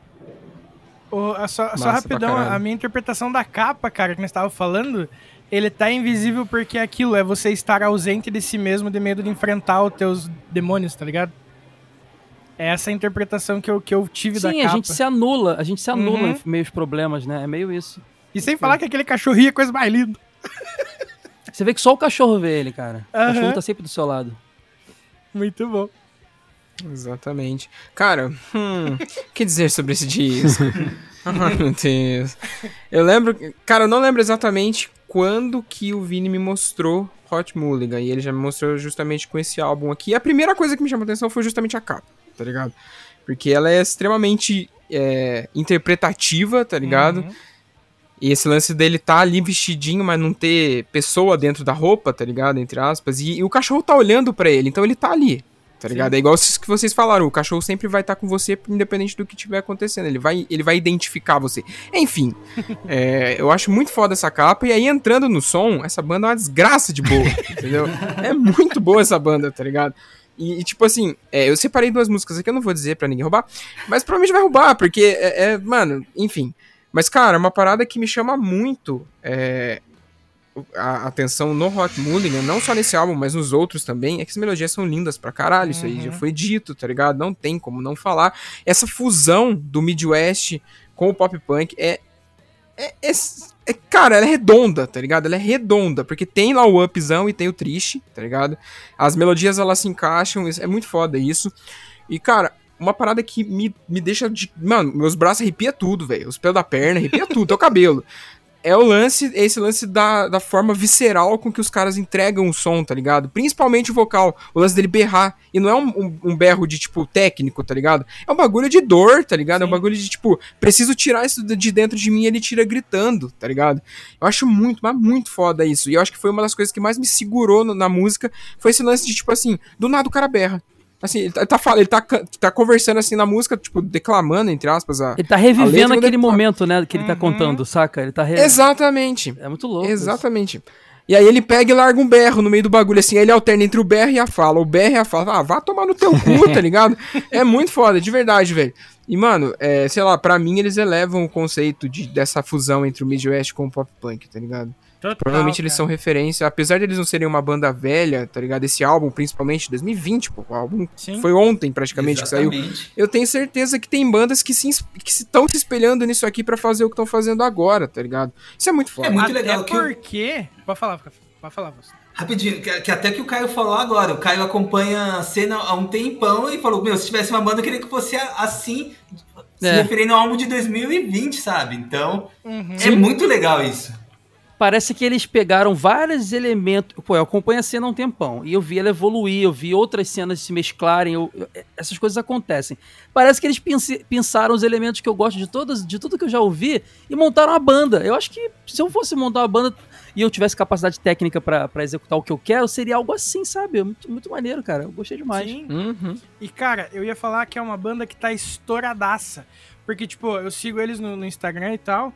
E eles estão anunciando uma tour desde, acho que final de outubro, início de novembro. E, tipo, devia ter uns 30, 40 nomes de cidade na lista. Ia começar para início de janeiro, final de dezembro. E todos deram sold out, cara. Tá Caralho, tá ligado? Demais. Todos, todos, isso, todos deram sold, sold out. Você olha, beleza, os caras estão com acho que 400 mil ouvintes. É... Deixa eu ver aqui. É, 400 mil ouvintes, tipo, mensais, assim. Mas você começa a, a, a acompanhar a agenda dos malucos. Eles estão tocando pra caramba. Aí você vê as bandas que estão tocando com, com, eles, assim. É as bandas que estão começando a crescer na cena e que, porra, merecem um espaço. Tipo a, as gurias do Meet Me at the Altar, que são, cara, estão estourando em tudo quanto é festival, até naquele. Aquele que, que virou meme, que é, ia ter é, que anunciou 300 mil bandas We Are Young, só. né? When We Are Young. É. Eles estão eles estão assim. nesse, nesse show, nesse, a, festival? A Meet, a Meet Me at the Altar tá, eles não. Ah, tá. Ou tão, já nem lembro. Mas é, não assim... dá pra decorar tanta coisa. Cara, você começa a pegar o, o, o a, as coisas assim, é duas bandas que estão caminhando muito junto e eu acho muito massa. Porque o Hot Mulligan é uma banda que demorou um tempinho pra, tipo, alcançar o lugar deles na cena. Os caras estão estouradaços, sold out, todo lugar que vão. E, cara, as minas mandam pra caralho. Eu não vou me surpreender pra, se a gente tiver daqui dois anos também. A, a Meet Me at the Altar tá, tá tipo, é, sold out delas carregando outra banda pra abrir, saca? Uhum. Então, tipo, eu acho isso muito massa também. Essa, você vê essa, essa galera se ajudando também. Especialmente quando a, a banda consegue se firmar de certo ponto, sabe? Pode crer. E tomara que se o Hot Mulligan vier no Brasil tocar um dia, não seja no Lollapalooza da vida, seja numa casa bem pequena, onde Nossa, todo mundo fique um, um, em cima do outro, subindo no palco alucinado e perco meu tênis. É a minha sim. noite ideal. Se Deus quiser. perco meu tênis, é ótimo. É a minha noite ideal, é sério. Não Nossa. tem como ouvir, curtir esse show de outra forma. É pra cantar gritando abraçado, né, bicho? Nossa não, todo senhora. mundo, os amigos, é loucura. Sim. Troca de suor, é isso aí, cara. É, é isso, é isso. Eu, eu já conheci o Hot Mulligan também, mas nunca tinha parado para ouvir um disco inteiro, né? Só tinha ouvido algumas coisas de single e tal. E o Vini fala muito dessa banda mesmo. E, cara, acho, acho, acho, que assim como o Fábio, não tem como não destacar a capa, né, velho? Puta, que capa da hora, mano. Achei muito foda também. E. É, eu achei assim, esse lance do, do vocal dar uns berros muito louco assim. Não sei, cara, me, me lembrou um pouco o Real Friends, tá ligado? Os primeiros discos. Eu acho que o, o Dan tem essa. Esse lance meio visceral também, de. Ele não chega a berrar, assim, que nem o vocal do Hot Mulligan. Mas ele dá uma, umas forçadas na voz, assim, você vê que é um lance bem sentimental, então me lembrou bastante isso também, né? E pelo lance da, da música ser um pouco mais alegrinha, mas as letras serem tristes, assim. E, mano, achei muito foda também, cara. Acho que esse, essa fusão de Midwest aí com pop punk ficou. Os caras souberam fazer como poucas bandas é, fazem, né, mano? É, pô, o que todo mundo falou aqui é muito válido, cara. Eu, eu acho que os caras, puta, descasso, eles têm tudo mesmo para estourar, né? Até porque já estão dando sold out em tudo quanto é bagulho. Mas, mano, eu tô muito curioso pro que. pros próximos lançamentos, sabe? Pra, tipo, pra que direção que vai o som deles. Que é uma banda que, tipo, dá pra explorar muita coisa no, no dentro do que eles já fazem. Tipo, dá pra eles irem só pro Midwest, só pro pop punk. O cara pode explorar mais esse lance do, do vocal rasgado dele. O vocal melódico dele também é muito foda. Então, é uma banda que tem um potencial, assim, mano, que não dá pra você medir, assim. Tipo, falar, ah, mano, o próximo disco vai ser nessa pegada. Não, mano, tipo é uma banda que realmente você não sabe o que, que vai esperar do, do que tá por vir, assim, mano. E eu acho muito foda isso, cara. É uma banda que deixa você curioso e ansioso. Você fala, cara, isso aqui é muito bom, eu tô já ansioso pro próximo lançamento, cara. Pra, pra ver o que, que, o que, que eles vão entregar na próxima. O, um dos guitarristas, ele faz o vocal limpo também, né? Sim, aham. Uh -huh. é. Então é Exato. legal ter, assim, duas pessoas cantando, né? Uhum. É, eu achei bem massa. Inclusive, eu vi um vídeo deles tocando um cover do, do Jimmy Ward. E ficou bem legal. Eu vi o guitarrista cantando ali também, umas partes, bem massa. Cara, só tirar uma dúvida, o, voca é, o vocal melódico é um outro cara ou é o mesmo? Ele só faz um complementar uh, e, e, o vocal não, ele principal faz um ele faz as duas coisas? uma música ou outra. Entendi, tipo, entendi. É, é, eu não vi nada ao vivo ainda, tem que ver, inclusive. A, a, voz principal que você escuta, o berrado, berrado, é do, do vocalista mesmo, tá ligado? Mas, por exemplo, sabe aquelas aquele sinal de frase que, tipo, ele, ele segura uma nota e daí no estúdio é fácil você segurar uma nota e colocar uhum, uma outra voz tua por baixo. Então, pra, ele não, tipo, pra eles não fazerem tanto isso, é o outro cara que entra cantando às vezes o verso, entende? Não, fora que já ele termina a primeira música do show já com a voz detonada para fazer essa, essas coisas, né? É, cara, não tem como segurar. Isso, cara, tem sim. Procure o. Tá, putz, é isso que eu ia mencionar também, ia dar um adendo agora no final. Que, cara, tem uns vídeos deles é, acústicos, porque eles, eles lançaram agora um EPzinho acústico, algumas músicas mais famosinhas deles, versões acústicas e tal. Mas eu vi um vídeo deles no YouTube que eles estão, acho que com dois violãozinhos, assim, tipo, na beira de um, de um rio, assim, tá ligado? Na cidade que eles estão lá e tal. Uhum. Então, assim, não tem pós-produção. Tem o um microfone ali captando eles cantando. E, bicho, é igual o disco, cara. Ah, eu vi tá um, ligado? os vídeos Demais, desse daí, bem legal. Mano, é muito foda, muito foda. Tipo assim, o, o guitarrista, assim, que ele, ele dá uma, uma bambeada porque talvez ele não, não tenha tanto o costume, assim, porra, ele faz show tocando e cantando, mas talvez não seja tanto a praia dele, sabe? Mas que, que, que dá, tipo assim, que ele dá uma, uma, uma gaguejadinha ali na, na, afinação e tal, mas não que fique ruim, sabe? Mas o, o vocal, o principal, que é a voz que a gente mais tem medo de, de, de, tipo, que não fique bacana, porque é o que dá a principal característica, né, mano? É igual, cara, é muito foda, é muito foda, de real, eu achei muito, muito incrível. E outra coisa que eu queria dar um adendo é que assim, The World's a Beautiful Place No Longer Afraid to Die tem uns nomes de umas músicas gigantescas, né? E, e o Hot Mulligan, eles são muito piadistas, assim, tá ligado? Uhum. Tipo, a, tem a, a, quarta música do disco se chama Um Esquilo Verde Realmente Fora de Forma. Tá ligado? A última música do disco seria algo do tipo é a música que anteriormente era conhecida como introdução. Aí no eu último. Eu adoro isso quando a banda dá essa zoada no time. Eu Sim. adoro. Mano, e daí eu, eu até. Eu, ia, eu vou até citar a zoada master deles, que é nesse último EP, o EP deles que saiu em 2021, o I Won't Reach Out to You, que a segunda música se chama Featuring Mark Hoppus. E o Mark nunca cantou essa música. que maravilhoso. Ó, é tipo, eu fui ver esse vídeo aí na internet. Cara, que isso? Eu não, não tô achando nenhum ao vivo com o Mark Hoppus, que era escroto. Não foi, não foi nenhum show, nem no lançamento do disco. Pô, o cara faz um feat e não participa nem no lançamento, cara. Que vacilo, né? Nossa. Cara, Mas se fosse então, Travis é Becker, eu, eu, eu ia achar que era verdade, porque tá em tudo. É verdade.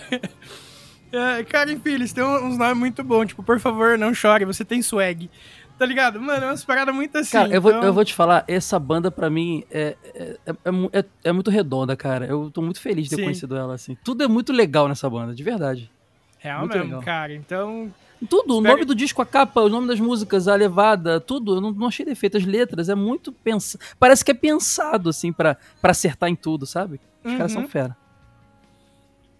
É, essa coisa de trocadilho com nome ou, ou, um nome meio diferente, assim, o, o Fallout Boy tem algumas coisas assim, né? Sim, é. mano. Ah, nossa. inclusive o Fallout Boy do início é meio, meio Midwest emo também, é meio assim às vezes também. Tem um negócio meio power pop, me lembrou um pouco também, sabe? Hum. Boa, Pode crer, essas músicas. Essas...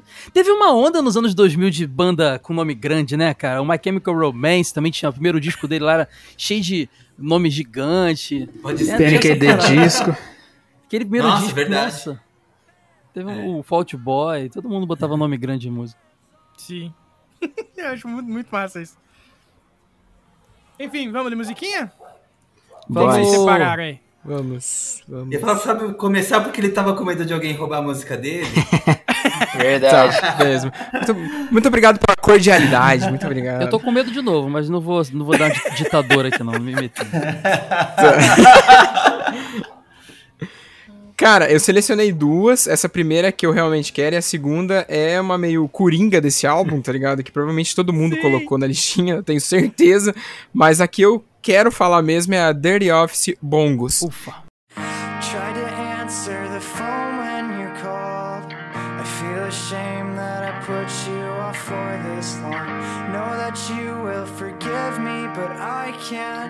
started thinking it's better if I just forget.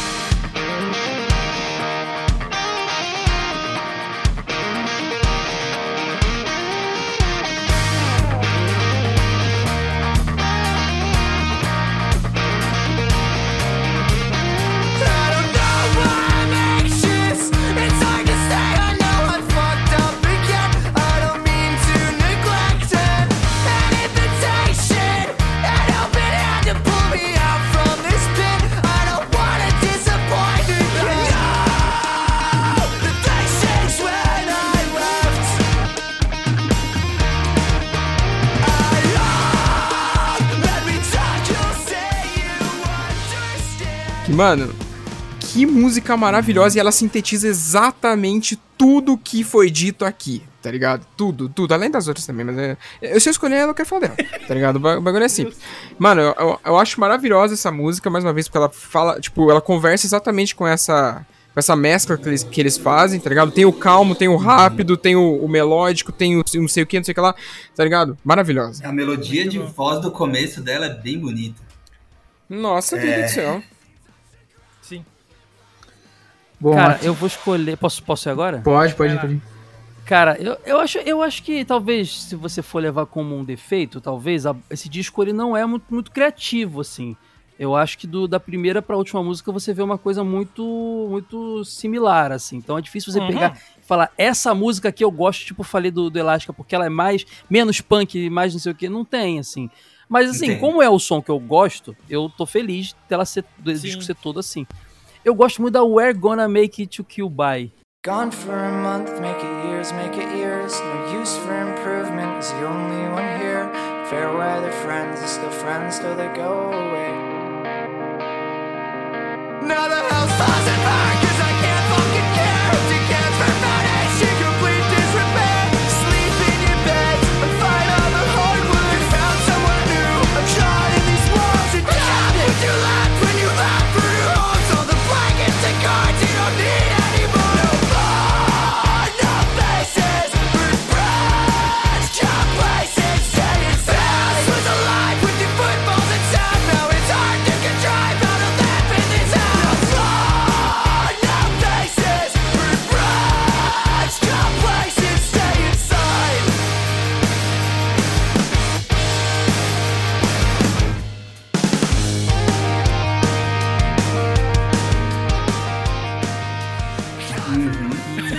Pouca gente vai escolher essa música, né, cara? Porque ela não tem nada de especial, assim, mas eu, eu gosto muito de como ela, igualzinha Dirt Office Bongos, ela também tem tudo que a gente comentou aqui. É, ela começa muito tranquilinha, ela já, já fica esporrenta logo de cara. a letra dela é muito legal, a letra dela eu me identifico muito, lendo sobre, lendo a, a, a, letra assim como um texto, eu me vejo muito na minha juventude, o que é um problema talvez, porque eu acho que os problemas não mudaram, talvez, as coisas só ser jovem ainda é ser jovem do mesmo jeito, tal, não Sim. sei. É, uhum. E eu gosto muito de como ela no final ela tem aquela pontezinha, sabe, totalmente melódica e depois o mundo acaba simplesmente o mundo acaba e vem o vocal do cara, mas ela, o mundo não acaba num, num, instrumental pesado. É um instrumental pop punk pra caramba, enquanto o cara tá alucinadamente berrando. E é muito legal essa música. Não sei, me Sim. pegou muito essa We're Gonna Make It To Kill By. E, e, eu gosto quando, tipo, dessa, nessa música, por exemplo, eles já, eles já, começam explorando uma das coisas que eu curto nessa, nessa, nessa banda, que é o, o vocal muito calmo e muito baixo de tonalidade hum, do vocalista, Com sabe? dedilhadinho ali, né? Hum. Bem... Sim, porque, tipo, beleza, o, o, o, que ele mais brilha é no berro ali e tal, mas eu acho tão bonitinho também a, a voz dele mais grave, sabe? Tipo, aparece em, em, outras músicas, obviamente, mas é só porque eu, eu quis ressaltar nessa também por causa do, de, de ter lembrado agora desse argumento. as duas estavam na minha lista aqui, qualquer coisa, né? Então, é, essa também estaria na minha, Kai. Eu vou com a Digging In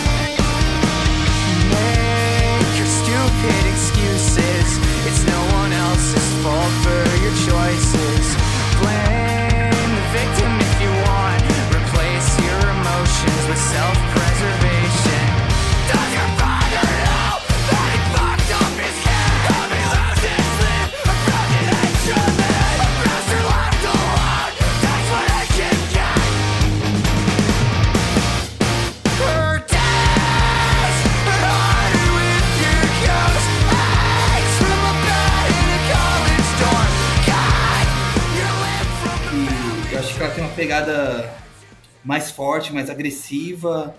E eu, eu gostei da, da letra dela, foi uma letra que eu, que eu fiquei lendo algumas vezes assim. É, então essa vai ser a minha escolha. Show. Bom, eu vou de Equipe Sunglasses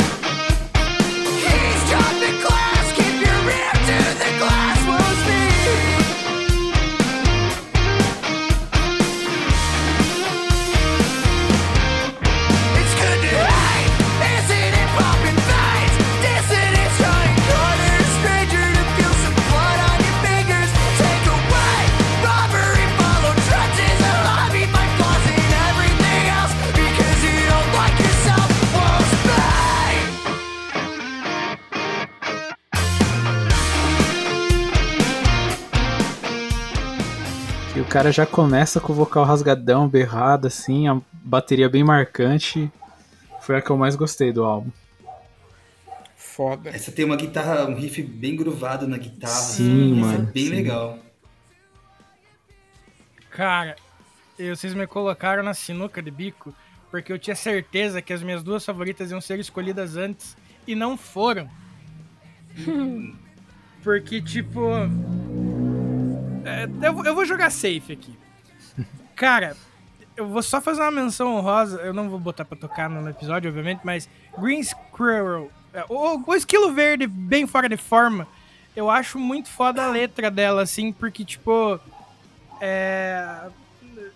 Alguns pontos, assim, deu pra, pra me identificar pra caramba com ela, porque, tipo assim. Ah, sabe aquele teu primeiro namoro da época de colégio que não deu certo? E que vocês brigavam pra caralho, não sei o quê. Então a parte que ele fala assim, é, envelhecendo agora, eu acho que talvez seus pais estivessem certos sobre mim. Tá ligado?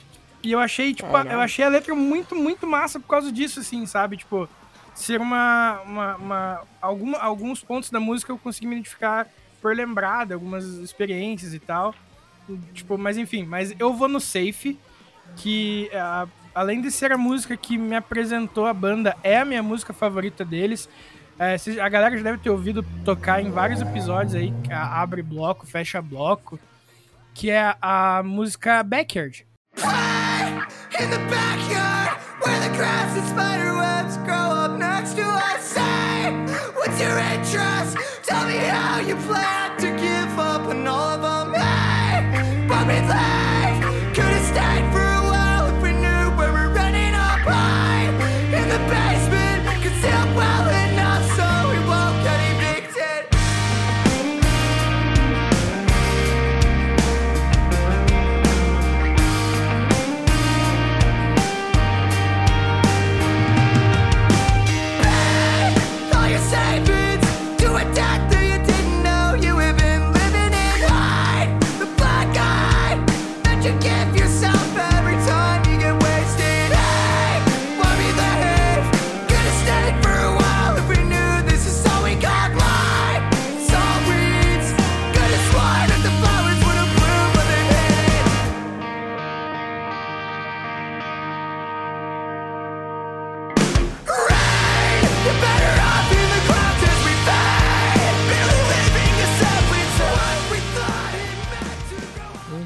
Que a, a, a letra dela é uma identificação do início ao fim, tá ligado?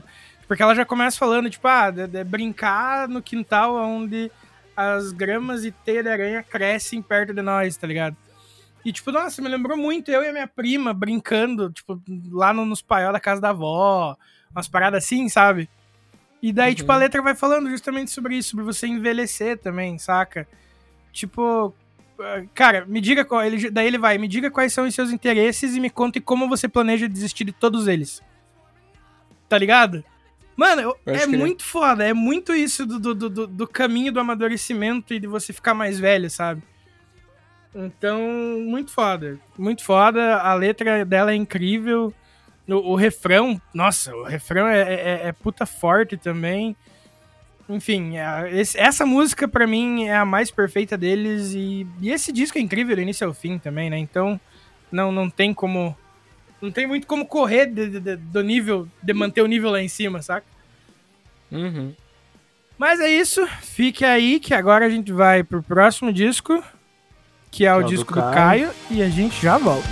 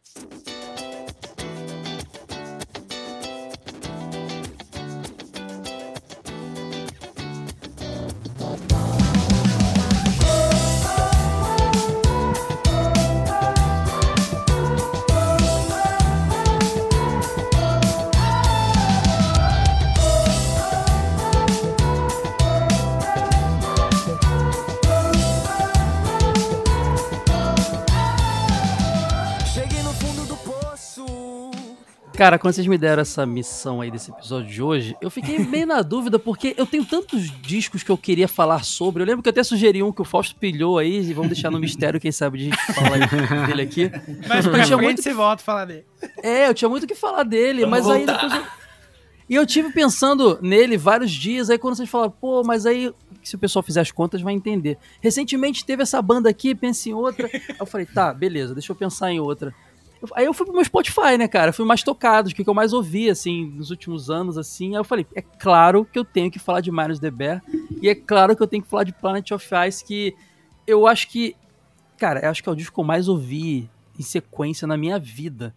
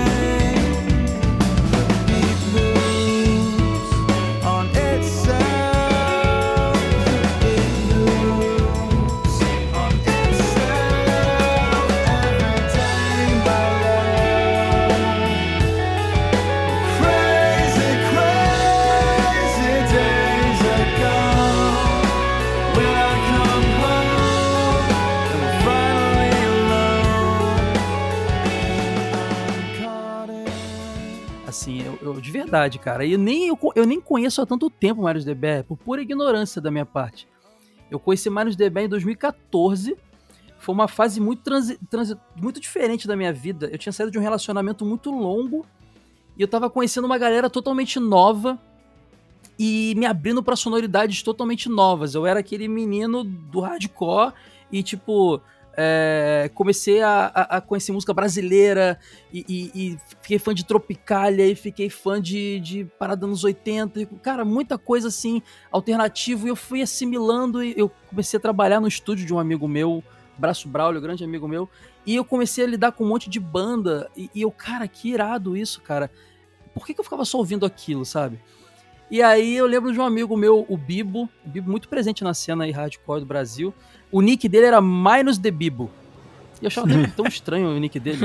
Aí um dia eu falei, Bibo, por que esse nome aí? Ele falou, cara, é uma banda que eu curto aí, Marius Debero, fiz uma brincadeirinha com o meu apelido. Eu falei, ah, tá, beleza. Ficou na minha cabeça esse nome, mas ignorei. Mais uma banda, é, é, alguma coisa de alguma coisa, né? Que as bandas alternativas dos anos 90 tudo era alguma coisa de alguma coisa, né? é... E aí eu fiquei com isso na cabeça. E aí eu conheci. Aí eu tava. O, o, o, o Ciro tinha acabado de entrar no Menores Atos, é um amigo antigo meu, da, muitos amigos em comum, e, e, lançaram Animalia. Eu pirei nesse disco demais, assim, eu tava ouvindo, ia nos shows, cara, eu tava muito pirado. Aí eu lembro que eu indiquei o Ciro pra uma rádio que eu trabalhava para dar uma, fazer um, um, show lá, dar uma entrevista, e na entrevista eles perguntaram as influências.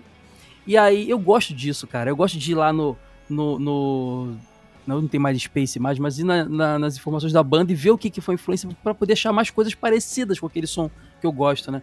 E ele falou um monte de banda de post-rock lá que ele curtia, falou de Explosion the Sky e tal, e falou Marius DB. Eu falei, nossa, a banda do Bibo, a banda do Bibo. Aí eu falei, vou ouvir Marius DB. E aí eu dei de cara com esse disco, Planet of Ice, cara. Que. E eu, eu acho que eu nunca tinha ouvido. Eu posso simplesmente ser um cara muito ignorante, tá? Vocês podem falar, não, isso é muito comum, Caio. Mas eu nunca tinha ouvido sintetizadores sendo aplicados dessa forma. Porque a minha uhum. referência de sintetizador é anos 80, sabe? É uhum. É aquele negocinho uhum. meio, meio, meio ahá, sabe? Uhum. E, e aí eu vi, aí eu comecei a estudar o negócio. Eu vi que o cara usava um mug. Aí eu fui, acho que é mug ou mog, eu não lembro. Eu fui estudar aquilo. Aí eu comprei um controlador. Aí baixei vários emuladores. Aí eu achei que eu ia ser o cara do sintetizador. e eu comecei a estudar aquele negócio e eu pirava. E era uma, uma, banda que eu via ao vivo também, e eu achava muito parecido. Tem um show do, na Mochican no em Sydney, que é muito bom. E, e, eu, sei lá, eu, eu, eu pirei muito em Marius DB, é uma banda que acabou em 2018, infelizmente.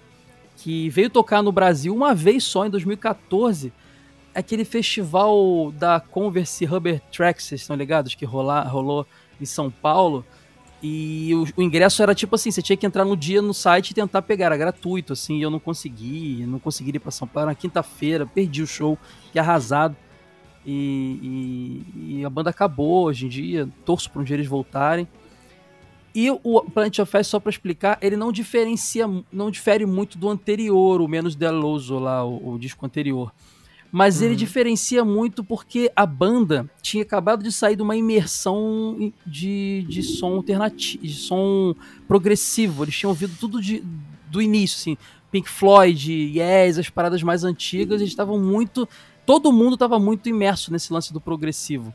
E você percebe que a principal diferença do Menos El Loso para esse disco é exatamente o tom progressivo das letras, principalmente no final do disco, que tem a, a, uma música mais longa, assim, e é muito interessante o lance das camadas, assim, das músicas, né? Uhum. O Marius Debelli veio de duas bandas, olha vocês, de punk, de post-rock, cara. O Both, acho que é Both a pronúncia, e o Kill Sage, que era ali da região de Washington e Seattle ali. E o som do Marius Debelli não tem nada a ver com o post-hardcore, cara. Não tem nada a ver. Eles vieram de duas bandas de post-hardcore que são legais pra caramba, inclusive, mas não tem nada a ver é esse lance bem alternativo. Eles são considerados a banda indie, né? Chamamos de banda indie alternativo. E é muita guitarra. Muitos dos efeitos que você ouve, você pensa, pô, legal, o maluco do teclado é fera mesmo, ele fica soltando tudo ao mesmo tempo. Não, o guitarrista fica fazendo no pedal, cara. É muito Caramba. louco. procura depois a música Night desse disco ao vivo.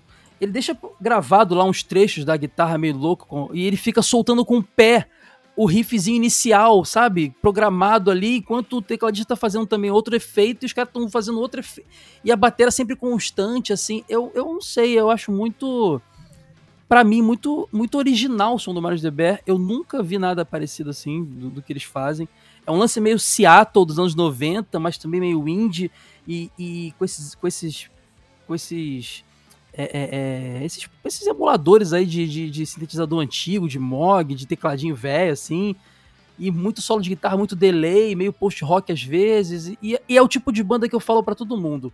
Veja ao vivo. Pro, quer ouvir mais Deber? Não abre o Spotify. Não vai ouvir o disco. muito, tá muito bom o disco, é perfeito. Eles tocam idêntico, inclusive. Mas procura ela ao vivo no YouTube. Porque é muito mais legal, assim, saca? É, eu não sei explicar, é uma vibe muito boa. Eu sou fã demais do Mais DB, cara. E eu fico muito triste que tenha acabado. Tudo que veio depois é muito legal também. Mas eu acho o Planet of Ice o que mais conversa comigo. As letras são muito subjetivas. É, não, é muito diferente é, do Hot Mulligan, assim, elas são aquelas letras muito subjetivas, com frases desconexas, desconexas que para cada pessoa vai bater de um jeito, sabe? Mas uhum. isso não muda o fato de que o show, provavelmente, eu não tive pessoalmente, é uma transe muito louca, assim, você fica muito viajando naquele som, sabe? Uhum. Se deixar, eu fico aqui elogiando a noite toda, cara. É interessante que você falou desse lance progressivo, Caio, e, e, foi uma coisa que eu saquei na hora e, e, até dei uma pesquisada e vi que, meu, eles têm as influências das bandas antigonas, mas eu acho que é muito original, sabe? O Sim, que eles aplicaram fazem, de outra assim. forma, né? É. Exatamente, nossa, então tem essa coisa do progressivo, do indie, do do math, math rock, sabe? Math é, rock, sim. É. Sim. Então, meu, sonoridade meio torta, assim, bem trabalhada. Às vezes você. Até anotei um negócio aqui que, tipo, tem uma música que eu acho que a afinação do pitch tá um pouquinho fora, mas, meu, pra você fazer isso e pôr numa música, você tem que manjar muito, sabe? Sim. Então, eles têm umas sacadas muito boas, assim. E, e eu não vi vídeo ao vivo e deveria ter visto, porque fazer isso ao vivo é brutal, meu. Procura uhum. depois no canal da Mosh Cans, joga no, no YouTube assim, gente, vocês ouvintes também. É, Marius The Bear Live Sydney. Acho que é o melhor uhum. show que tem deles. É, o, é, é o, as, as principais músicas dos dois discos, do Menos Zeloso e do Planet of Ice. Uhum. E é, aquilo ali executado ao vivo é muito bom, cara. Muito bom. E você falou uma coisa que para mim, talvez que não tenho a, a expertise aí, a musical, técnica, mas eu percebo que os instrumentos soam muito diferentes na mão deles, assim. A guitarra soa. Tem hora que você tá ouvindo e fala, pô, esse tecladinho é legal. É a guitarra, saca? Que uhum. provavelmente é um lance que eu. Olha só, vou contar uma coisa pra vocês. Eu não sou músico, mas eu fico horas. Ó, coisas que eu vejo no YouTube. Eu vejo comida culinária o dia inteiro.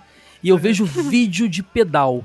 Cara, eu não sei, eu não velho, toco, viagem, eu não toco mano. nada. Eu, mas eu adoro ficar vendo o cara testando o pedal, explicando. Esse aqui é uma versão do pedal tal, que tem um não sei o que mais pra não sei o que lá. Eu não entendo, mas eu acho irado demais, assim. E o cara vai mostrando aí, você vira aqui, você consegue fazer um som mais motorhead, aí aqui não sei o que lá. E eu, eu piro nisso. E eu acho que é por isso que eu curto essa banda, né, cara? Porque pedal, se você for ver o chão o chão. Não pode subir ninguém no palco, cara, porque vai estragar o show dos caras. Não pode ter aquele fã que pula no palco, porque é o chão dos caras é pedal espalhado no palco todo, sabe? É, é. muito legal. Da hora. Cara, esse, eu achei o som muito foda. O, o, o, Luiz já tinha me falado dela antes, porque eu fui ouvir, eu falei, Luiz já tinha me falado, né? Daí ele já. e, e, e, cara, Luiz, você tava muito certo, a banda é muito a minha cara, eu curti pra caramba. Uhum. E, Cara, isso que você falou, Caio, na hora, mesmo sem saber que, que é, tipo, desses detalhes que você citou, por exemplo, em Nights, tá ligado? Desses uhum. loopzinhos, não sei o quê. Tipo, eu acredito que eles sejam muito uma banda que é super influência do, da Super Combo hoje em dia. Sim, porque, provavelmente. É. Porque eu lembro Verdade. do Toledo, da, da Super Combo, explicando que, tipo, você falou de pedal, agora vamos, vamos lá também. uh, no set de pedal, tanto do, do, do Toledo, que é o, o guitarrista e fa, que faz segunda voz, quanto do Léo, que é o vocalista principal do Super Combo, tem dois DL4 da Line 6 que eles usam como para fazer essa parada que nem você falou de pisa no pedal e faz outra parada na guitarra, tá ligado? Então, tipo. Entendi nada, mas, mas adorei ouvir. Cara, é muito deixa... doido, eu não entendo, mas eu adoro ouvir sobre isso. Vai, continua. tipo assim, ó, o início de The Night é tan, tan, taran, tan, taran, Sim, tá ligado? o Toledo faria só no pé, ele não ia estar tá tocando a guitarra. É o que o guitarrista faz. Inclusive, se você, é... procura, se você procurar o vídeo do, do Nights ao vivo, você vai ver que parece que tá dançando polka, polka, tá ligado? Sim, ele, fica, é. ele fica meio que pulando amarelinha, assim, a guitarra uhum. largada da mão. Ele vira pra trás a guitarra e fica pulando nos botões, assim, sabe? É Sim. muito doido. Quando eu vi, eu gosto de banda estranha, sabe? Quando eu vi, eu falei, uau, que demais isso, o cara tá tocando teclado com o pé. Eu viajei, Sim. não tava entendendo, assim, é muito bom, cara, que banda boa. E eu fui descobrir que a galera fazia isso quando eu ouvi o o Rogério do, da Super Combo, que tem uma música que é exatamente isso, que ele faz no pedal. Tan, tan, tan, tan, daí na guitarra. Tananana, e daí volta pro pé, tá ligado? Mano, então eu acho muito, eu achei muito massa e me ganhou muito nisso até a parada dele, deles usarem um pedal de whammy para jogar a afinação uma oitava para baixo. Eu curti muito essa parte técnica porque quando eu identifiquei essa essa possível é, referência que eles são para Super Combo, Aí eu vi, aí eu vidrei de ficar prestando atenção nisso, saca? Nas paradas, Sim. tipo, o que, que ele tá fazendo de verdade e o que, que é o pedal. Porque é, é muito engraçado ver, bem isso que você falou, parece que o cara tá dançando, porque daí ele coloca um DL4 no pé direito, no esquerdo, e ele fica, tipo, sambando em cima daquele negócio, cara, Exatamente é isso, legal. exatamente isso, cara, ele fica, fica pisando no... Eu imagino que se ele pisar erradinho ali, já acaba a música ah, não, toda, acabou. né, cara? É, porque daí vem outro Mas riff, é, outro sabe. A impressão que dá é que eles ensaiam tanto, são uma banda muito ensaiadinha. Essa é uma banda que ao vivo soa muito como disco. É, é. Apesar de não perder uma coisa que eu gosto em show, que é o visceral, né? Que negócio que só em show tem. Que é o cara, de uhum. repente, improvisar e até desafinar. Cara, eu gosto se o vocal desafinar, mas desafinar com convicção e porque sim. ele tá muito emocionado. Isso é animal, sim, cara. Sim. Eu gosto muito. Inclusive, se eu ver uma banda que tá simplesmente cantando Roberto Carlos no, no, no, no barco, né? Só pode. Tudo certinho. Não é, não curto, tá ligado? Ele, ele, eles conseguem ser assim, mas no instrumental é muito correto, assim. E eu acho que esse lance do, do que ele fica soltando no pé, tão certinho e dançando ali e tal, é muito memória muscular, saca? Porque Sim, eu acho que ele deve, deve, ensaiar muito, assim. É animal demais, meu Deus, eu gosto muito dessa banda. Eu fico arrepiado falando dela. Que esse pedal que eu falei, ele tem quatro botões, então eu acredito que eles, é, eles gravam os loop antes, né? E daí, tipo, eles têm vários patches. Tipo, esse, o número um é o da música tal, o número dois é da música tal, justamente pra não acontecer essas paradas, eu acho.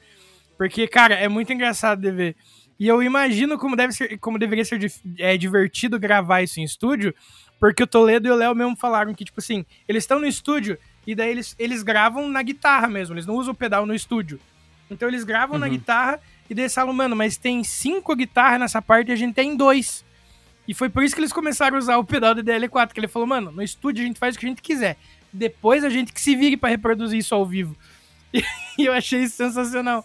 Então foi meio que, tipo, além do som dos caras ser extremamente de qualidade, as músicas serem muito boas, bem, bem, bem marcantes, assim, a, a parte técnica deles, porra, me ganhou demais, assim. É, esse disco ele tem um, um, ar meio mais depressivo comparado aos anteriores, assim, ele é um pouco mais introspectivo. E eu acho que o nome e a. E a, e a, e a... Eu lembro muito do Ciano do Fred nessa pegada. O, toda a atmosfera criada visualmente pro disco, pra capa e tal, reflete demais no que você vai ouvir, assim. Eu, eu, gosto quando isso acontece. Eu detesto pegar um disco que a capa, sei lá, é mó festeira e tá tudo triste dentro, ou vice-versa, sabe? Eu acho que. Uhum. Eu, eu, como designer, né? Sou designer gráfico, então eu penso muito no, na capa do disco, acho tudo muito interessante também. Eu acho que tem que ter todo um. Tudo tem que conversar. Você não pode pensar no, no, na identidade visual de um disco e, e o musica, a parte musical de outra forma, assim. Tudo tem que estar tá dentro de um projeto, sabe? E uhum. esse projeto eu acho muito redondo, assim, eu gosto muito dessa, desse disco. Ah, eu vou vamos falar mais um pouquinho aqui, porque escutando todas essas referências, essas coisas de efeito, sabe? É, às vezes parece que é uma coisa um pouco desconexa do, do universo do punk, do hardcore, mas é, eu, eu, vejo uma, uma ligação de até bandas de Washington é, que vem dos anos 80, tipo Fugazi, que influenciaram bandas mais tortas, tipo o The Driving, que aí a galera já começou a usar um monte de pedal.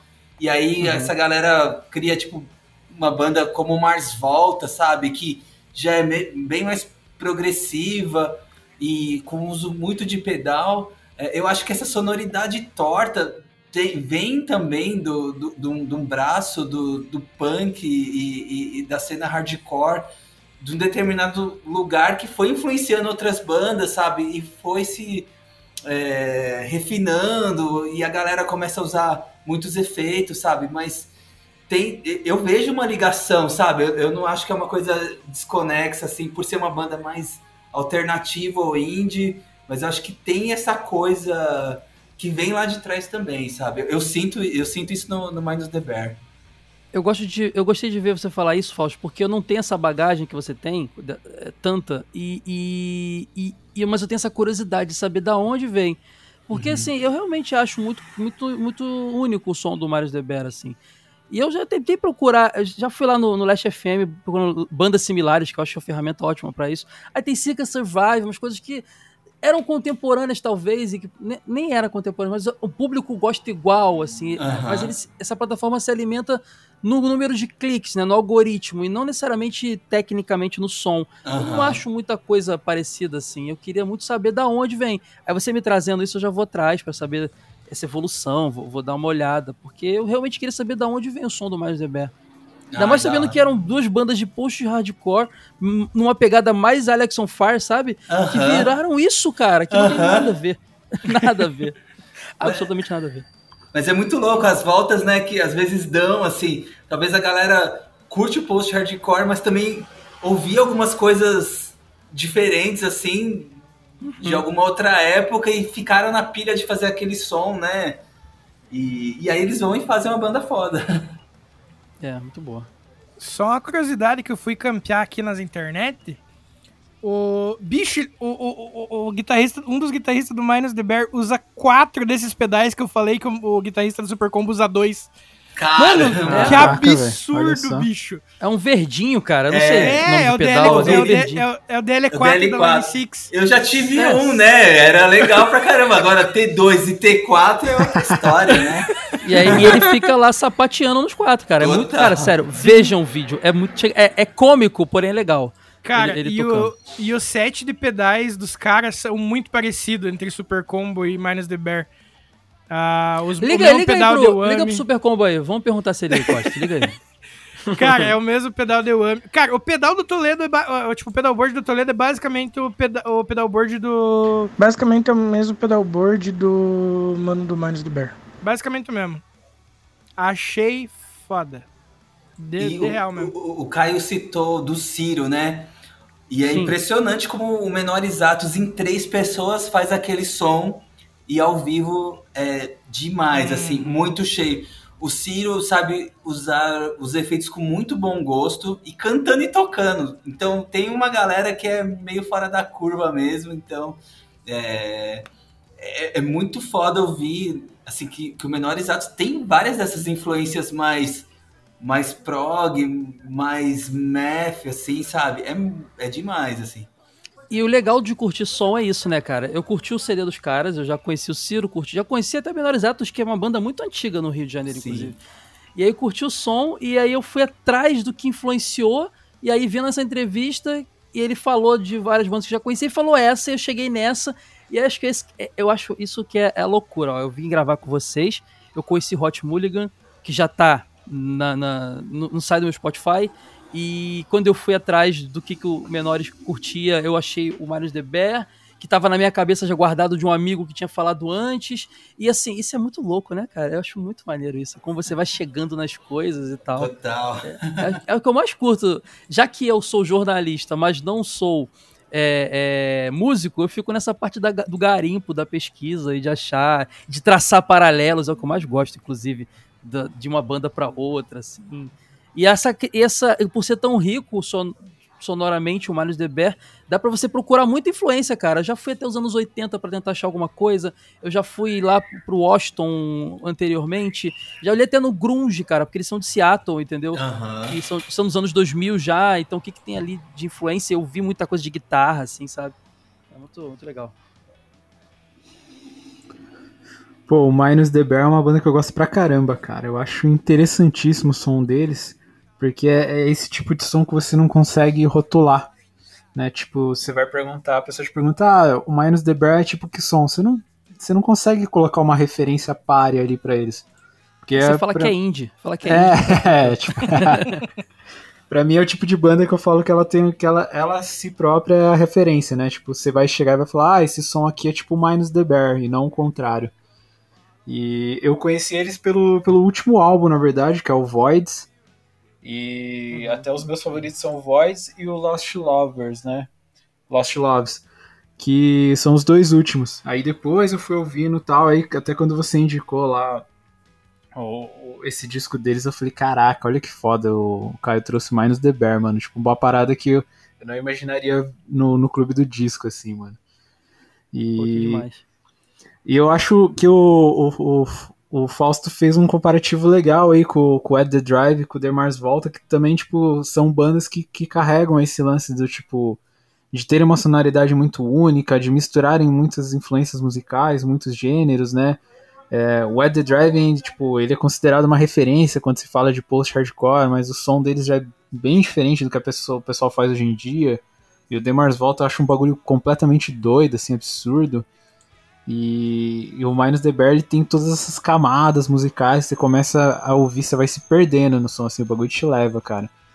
E eu acho que, tipo, eu, quando você indicou no, no clube, é, eu lembro que eu falei, cara, o Vinícius é certeza que ele vai gostar dessa banda, muito por conta da, das guitarras, assim, acho que tem tudo a ver com o que o Vinícius gosta de ouvir, assim, mano. E por ele tocar também, né? Então, putz, é uma banda muito foda mesmo, cara. E, é, e, assim, eu tenho a impressão que é uma banda que não é muito conhecida, né? Você, tipo, você não vê a galera falando é. muito, assim. Uhum. Então foi até legal trazer pra, tipo, uma galera passar a conhecer aí. O, o Minus the Bear mesmo, a banda tendo acabado, puta, vale muito a pena ouvir, cara, muito mesmo. Tipo, Talvez é um... pela complexidade do som, né? Pouca gente. É, cara. É, tipo, tem muita gente que quando, não, quando ouve um som e não associa algo familiar, a pessoa abandona, né? Esse, e eu, eu, sou o contrário. quando eu ouço uma coisa estranha, aí que eu piro mais e, e vou, vou fundo. É, tem bandas que, tipo, demandam uma atenção, uma dedicação maior, né? Tem muita coisa que, tipo, quando eu ouvi de primeira, assim, eu não entendi. Falei, putz, mano, vou deixar isso aqui pra depois.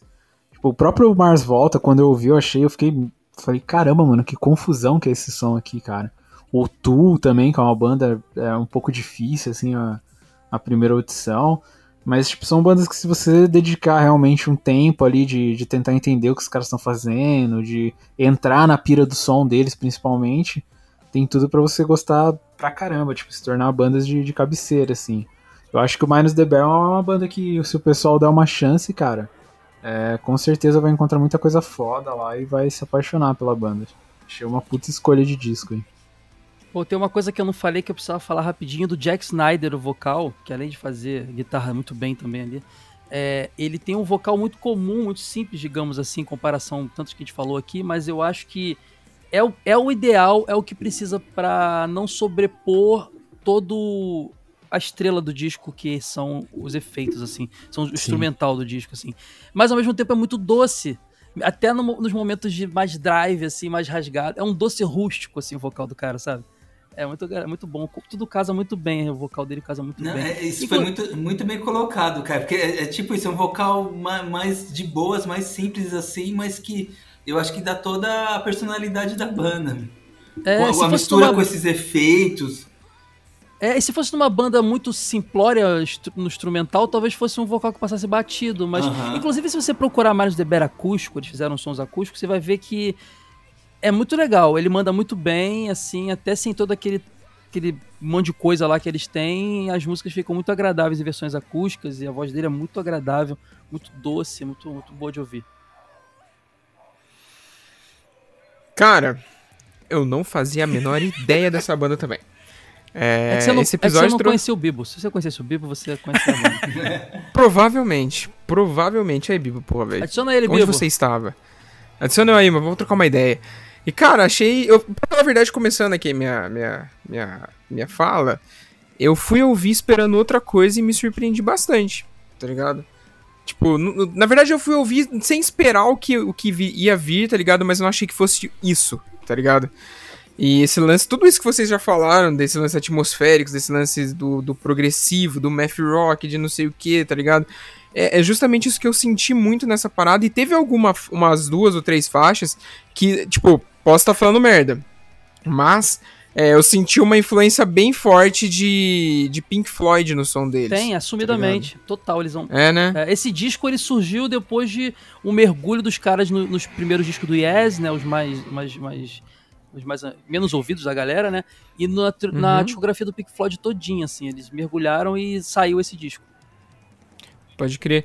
E agora, tipo, tanto depois de vocês falarem sobre os pedais, etc., agora faz muito sentido, porque eu não fui ver ao vivo, nada, essas coisas, só ouvi o disco no Spotify mesmo. E, cara, você acha que é, sei lá, mano, um, sintetizador fazendo a parada, é um teclado Tem os o tempo três inteiro, tá tecladistas tá no palco, né? Na... Sim. Parece que é uma orquestra de tecladistas, tá ligado? Tá em cima do palco fazendo a parada, mas não, é um maluco pisando, dançando em cima do pedal. Muito foda isso, velho. A, o, o, Vini mandou o link ali, eu fui dar uma olhada. Era isso mesmo, né, Vini? É, eu, não tava... eu, mandei, eu mandei o link pro, pro Luiz e pro Fábio do, uhum. de um dos uhum. guitarristas do Minus the Bear mostrando como é que eles fazem o loop para eles entenderem do que que nós estava falando, tá ligado? Para ficar visual para eles também. Cara, se alguém, gente... se alguém mexer ali nos pedais do cara antes do show, cancela o show. Não Fudeu. tem como arrumar tempo. Acabou. Já ele, era. Ele passou a semana arrumando aquele pedal, organizando tudo direitinho, programando cada coisinha. Se mexer, acabou, não tem show. Só daqui, semana que vem, remarcar o show. Aí joga fora e compra outro, tá ligado? É. Pra ele começar do zero o negócio. E, cara, eu achei muito foda isso. E enquanto gente, vocês falavam, eu fui ouvir a Knights é, ao vivo. No, eu achei um, um live deles no estúdio MySpace. E, mano, ele fica só com o pezinho. Pi, pi, tá ligado? Achei muito foda isso, é velho. Muito bom. Muito foda mesmo. E, cara, me surpreendeu realmente bastante o som. Não é uma parada que eu, que eu consumo tipo, com frequência, mas provavelmente agora, como eu tenho no meu radar, é uma parada que quando eu quiser ouvir uma coisa diferente, sair um pouco do, do padrão, tá ligado? Eu vou neles pra dar uma viajada. Achei muito foda. É música de ficar de boa. Você quer ficar de boa, você bota. Uhum. E pra namorar também. É muito bom pra namorar. Hum, é, tem umas ali que você bota ali e você consegue namorar legal. É, é bom. Tentei ser o, mais, o menos escroto possível nessa frase. Eu tentei ser o menos escroto possível. Não sei se tem ouvinte criança aí que gosta de hardcore, não sei. Não, na nossa... É, é Deftones e, e, e, e Marius DBR, fica a dica. Maravilha. Ó, músicas muito boas pra dar uma namorada muito boa, isso, fica a dica. Isso aí. Maravilha. Vamos de musiquitas. Vamos. É, eu vou ficar por último, que eu poderia falar todas, então fiquem à vontade. Demorou. Ah, ah, vou começar então, vou colocar. Pode? Vai. Pode. Eu comecei muitas, gente, não sei, desculpa. Não, acho que não. Mas assim, a, a, a, que me pegou mais foi a Nights mesmo, assim.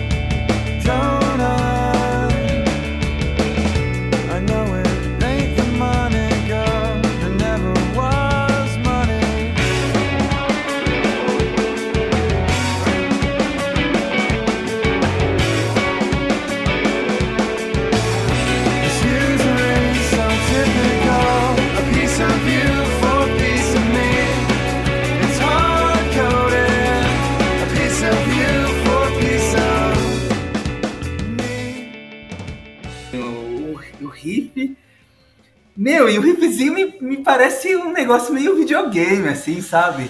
Muito. Uhum. Acho que é por isso que eu gosto, cara. Eu ia falar isso. O Caio gosta dessa banda porque tem umas coisas meio videogame ali, né? É muito. é, cara.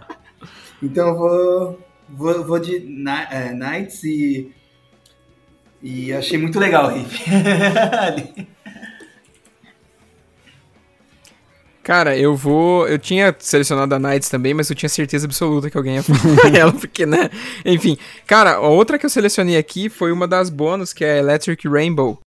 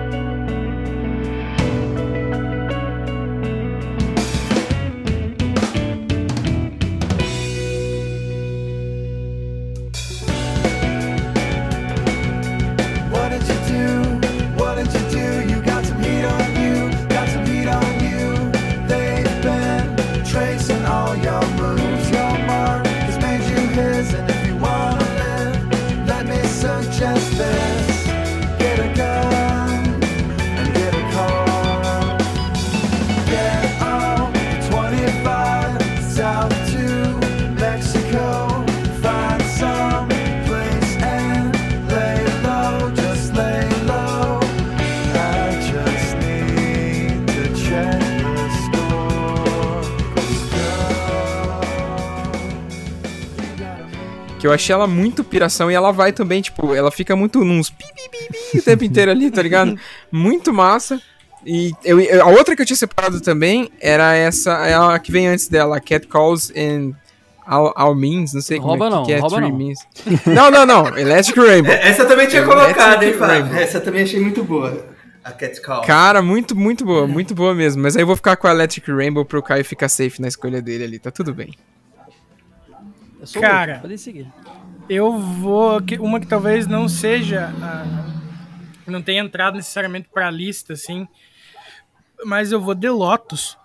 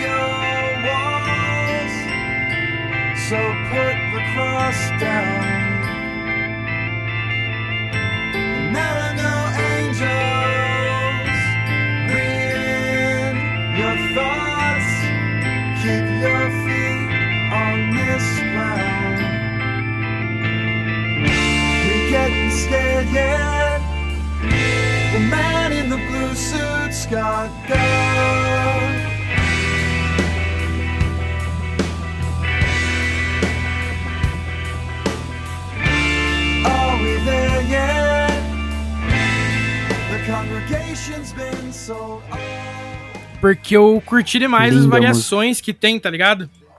Ela vai te guiando por umas mudanças muito fodas, assim.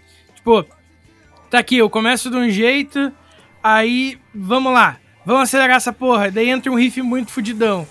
Aí dali a pouco fica uma vibe mais psicodélica no bagulho. Aí ela volta num outro ritmo. Mano, achei muito foda, achei muito foda mesmo. Essa viagem que ela te, te- te- tipo, te convida a fazer ali na, né, na, na finaleira do disco. Então, tipo, bicho, sensacional. Vou, vou com Lotus.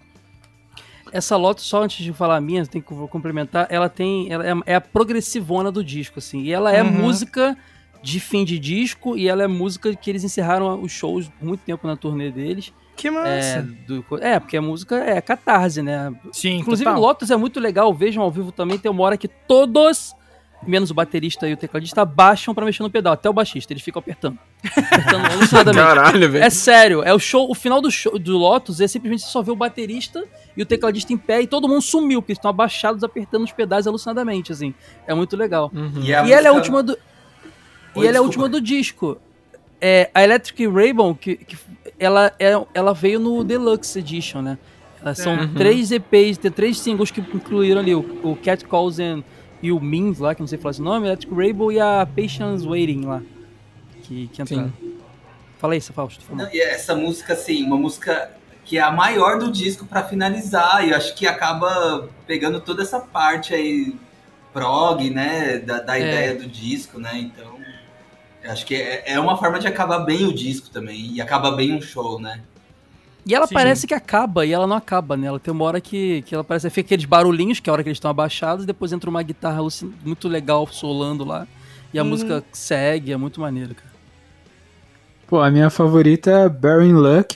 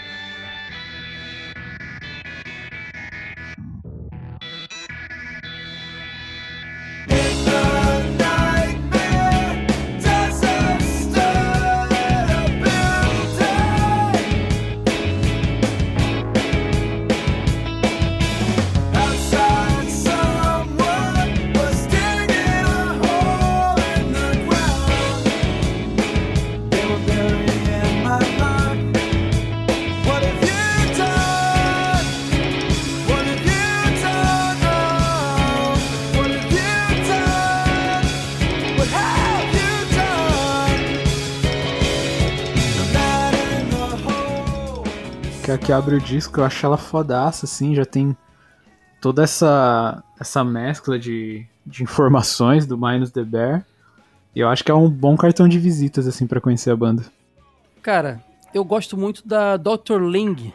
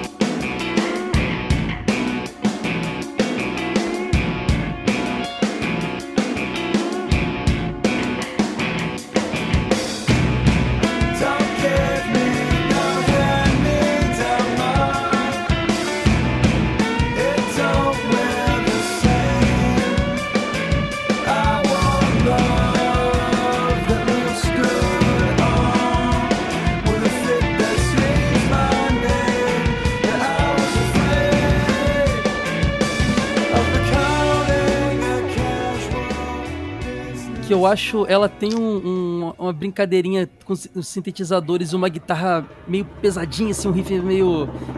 que vem. Que eu acho muito legal essa pegada, assim. E, e, eu gosto da letra dela, eu, eu gosto do vocal dela. É, tem um momento ali no, no, final do refrão que ficam as guitarras fazendo uns lances com uns delay muito louco ali. E eu acho que essa é uma música que mostra muito a guitarra da banda também que a banda, o Baile de Bear é uma banda muito conhecida pelos seus sintetizadores, mas é uma banda de guitarrada também, são muito uhum. muito efeito e muita guitarra, assim, os dois guitarristas ficam fazem guitarra solo, não tem essa de, de é muito legal, assim, eu gosto da Dr. Na verdade, ela não seria minha primeira, nem segunda, nem terceira, nem quarta, mas foi a quinta aí que eu escolhi, já que vocês foram pegando as melhores, mas eu eu gosto muito da Dr. Ling, né? pra caramba. E agora a gente vai pro nosso último disco, que é do menino Luizeira. Já voltamos, hein, rapaziadinha?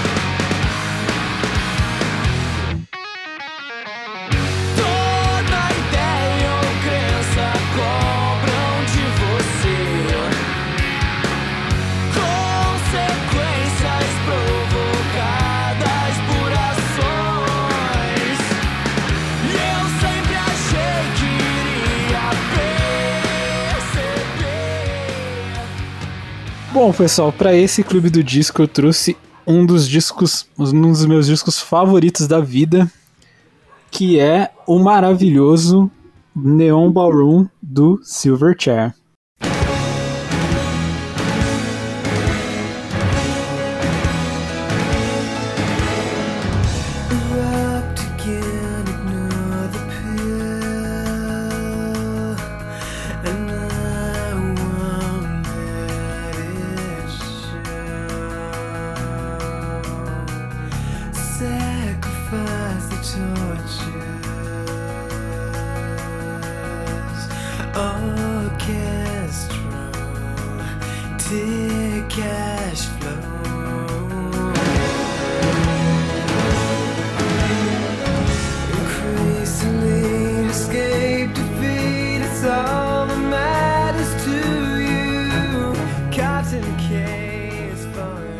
Silverchair é uma banda ali da década de 90, né? Eles bombaram pra caramba na década de 90, aliás.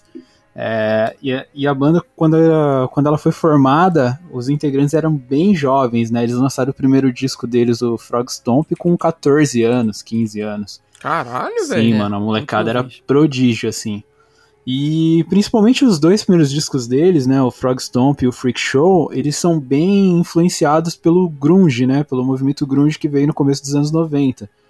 Até muita gente fala que o Silverchair já é um do, da, das primeiras bandas ali de pós-grunge, né, É, eles, o, o, principalmente o primeiro disco, assim, é bastante influenciado, assim, mas eu acho que eles já têm a personalidade deles, assim, não chega a ser algo copiado, assim, e eles são muito talentosos, né, você já vê no primeiro disco, pela idade deles, que eles seriam, enfim, que eles tinham muito potencial e ia ser algo grande mesmo, né. E aí eles foram lançando inúmeros singles, né, a própria música Freak bombou pra caramba, tinha a Tomorrow, né, do primeiro CD, que também foi um, um grande hit. E, e aí, em 99, em março de 1999, eles lançaram o Neon Ballroom, que para mim é, eu considero a obra-prima do Silverchair ali, para mim é o melhor disco deles. Que aí eles já fazem uma sonoridade completamente diferente do que eles vinham fazendo, já sai completamente, é, já vai ao, ao contrário desse som com mais puxado pro grunge, vai para uma coisa bem mais rock alternativo, com vários elementos musicais, é uma coisa até bem mais trabalhada assim, bem mais produzida. E o Daniel Jones, né, o vocalista, ele estava passando por um período muito conturbado da vida dele na época. É, ele sofria de anorexia, né? Ele tinha um problema grave de anorexia. Tanto que eu vi no, no programa da, da Luca, da, da 89, ela falando que no auge do problema dele, tipo, o cara comia, tipo, três mordidas de maçã, assim, na, por dia, tá ligado?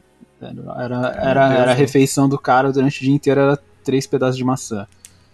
Então, e ele, tipo, é, ansiedade, depressão, então o conteúdo lírico do disco gira em torno de todas essas problemáticas do Daniel Jones, né? É um disco bem, assim, obscuro em termos de letras, né? Um disco bem é, emocional, visceral, enfim, bem duro de se lidar. Tanto que um dos hits do disco, que é a Songs, Open Fire, que todo mundo é, à primeira ouvida assim pode pensar que é uma música de amor e tudo mais, na verdade é uma música que o Daniel Jones fala sobre a, o problema dele de anorexia, né?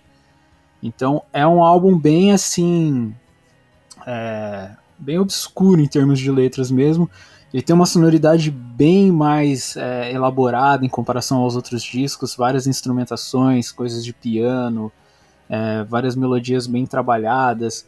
As letras têm um, uma coisa mais poética, assim, que vem do próprio Daniel Jones. E ele mesmo, depois de um tempo, ele falou em, em entrevistas que ele considera o Neon Ballroom o verdadeiro primeiro disco do Silverchair, porque ele não gosta dos dois primeiros, até por conta de terem sido lançados quando eles eram muito jovens, então, tipo, ele, ele trata como, tipo, ele até fala, ah, mano, é como se fosse a bandinha da escola lançando algo, né? Aí ele considera realmente uhum. o Neon Baron um, algo maduro, um disco bem adulto, assim. E depois, no disco posterior, o Diorama também eu acho sensacional, assim. É, é um negócio bem. Nossa, aí o Daniel Jones deu, realmente deu uma pirada e tal. E é um, é um disco bem grandioso, assim. E, e depois eles lançaram, eles lançaram o Young Modern, que eu acho um disco bem fraco, assim. E aí a banda acabou, né? Muitos consideram um hiato que dura, perdura até hoje, mas em entrevistas o próprio Daniel Jones já falou que não volta com o Silverchair nem por um milhão de dólares, então paciência, né? E... Mas, cara, foi uma banda que bombou muito nos anos 90, que foi muito influente também. E, e eu acho que, que, eles têm uma discografia muito coesa, apesar do, das declarações do Daniel Jones referente aos dois primeiros álbuns. Eu acho dois grandes discos.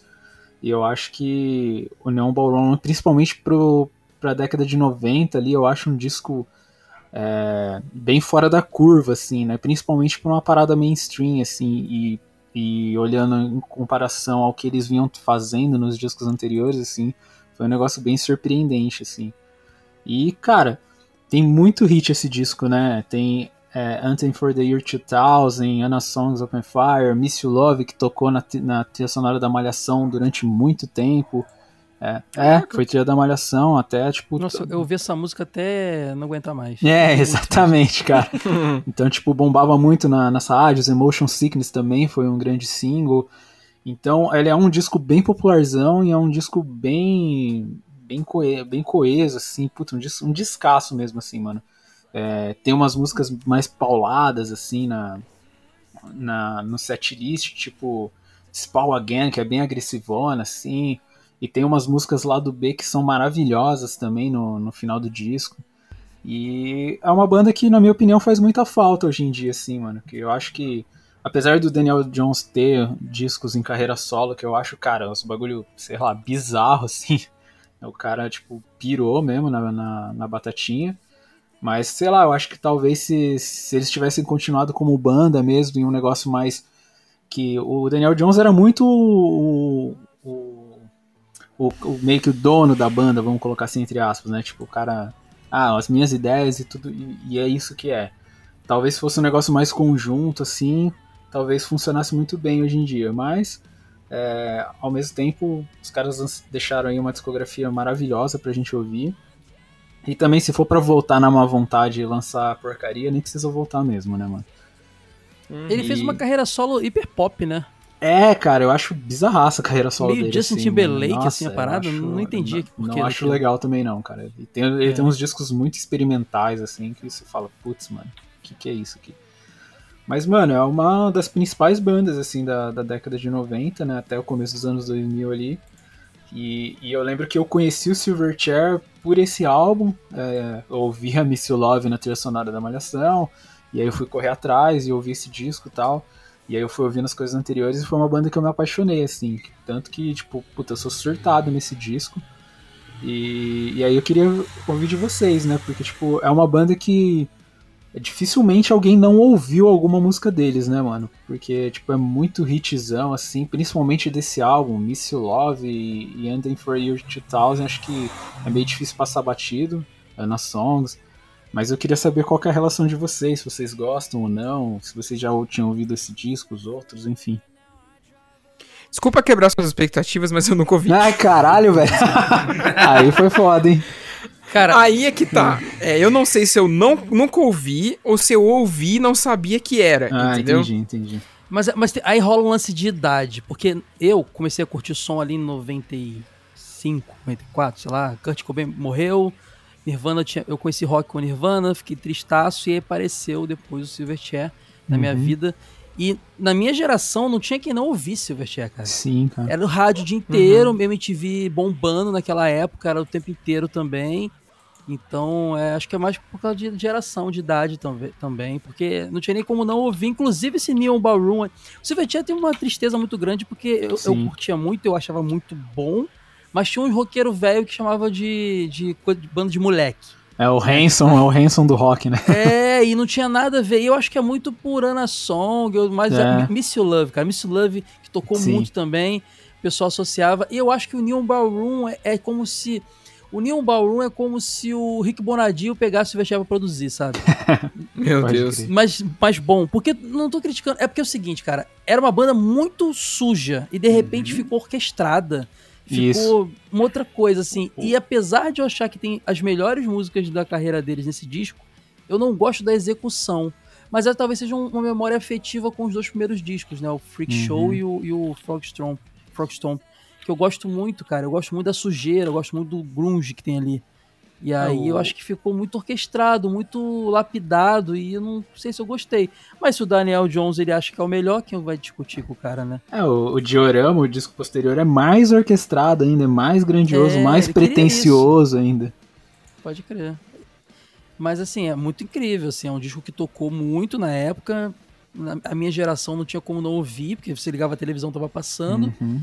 E ele virou. Não, e o Daniel Jones era roqueiro pra caramba, o cara gênio pra caramba, Sim, com vários problemas, ele saía na capa da Capricho. Ele era, É, ele era total. colírio, assim, ele era. É. Entendeu? É muito doido. Essa. Eu acho que. Eu acho que. Eu não sei se ele tava querendo fugir disso, porque ele foi ficando cada vez mais pop, assim. Eu acho, assim. é, mas que assim, é muito. Se você né? for pensar tecnicamente, é maravilhoso o disco, mas eu Sim. gosto muito do, ante- do jeito anterior da banda, assim. É muito pela idade também deles, né? Se, Tipo, se você para pensar que com cara, 16 anos os moleques já eram milionários já, né? Tipo, é um negócio meio difícil de lidar, né? É. E ele falou que os primeiros discos é como bandinha de escola. É. Meu amigo, que escola que ele estudou? Porque a a minha escola tocava Ramones errando ainda, saca? E tipo, é, tem cara velho aí fazendo som há 30 anos que não, não chega na qualidade Sim, dos, isso é dos primeiros discos deles, assim, sabe? Muito doido. Eu acho que o Silverchair sofre um preconceito dos roqueiros mais velhos jus- justamente porque, assim, Daniel Jones loirinho, assim, cabeludinho, meio Hanson, né? Mas, meu, a, a maturidade... Eu, eu falo disso, inclusive, dos dois primeiros discos, assim, da so- a sonoridade. Sim. Mesmo eles sendo muito, muito novos, assim, é, os caras já estavam viajando, fazendo turnê, menor de idade, assim. E, lógico, sonoridade muito grunge. Mas muita gente não respeitava porque eram uns carinha novinhos, sabe? É, exatamente. Ele, Uhum. ele parecia o Kurt Cobain, lembra? Ah, quer vir na onda do. Quer ser o novo Kurt Cobain, Sim. saca? Tinha isso. Só que era um moleque, né? Então a galera não levava a sério, mas. é, Apesar de ser muito bem, muito, muito bom o, pro- o produto que ele fazia, né? As letras eram ótimas, assim. aham. É, é, o som era muito legal, assim. Não, não tinha o que reclamar, sabe? Mas talvez ele É- tenha essa coisa com os dois primeiros discos, até pela sonoridade muito grunge. Mas assim, a galera tava pirando, sabe? Eu gosto pra caramba dos dois primeiros discos. Eu também gosto Eu pra caralho. Mas é inegável, o- assim, o sucesso que o Neon Ballroom fez e atingiu tanta gente. Pra você tocar na Globo, entendeu? É, É, exatamente. Você lembra quando eles tocaram no, no, no terraço do teatro no VMA, cara? Que a galera da rua ficava vendo o show. Não Cara, animal. disso. Depois procura no Google, Silverchair VMA. Eles foram fazer o show de abertura do evento, mas eles tocaram no pré, no, no, no tapete vermelho, no, no terraço do teatro, pra galera que passava de surpresa. Caraca. Aí mano. todo mundo chegando assim no coisa e tava o Silverchair tocando pesadaço lá em cima. É muito bom, cara. Super estreito assim o lugar, assim. Silverchair era muito bom, É, cara. eles tocaram no Rock in Rio de 2001 também, né? É verdade. é, assim, eu.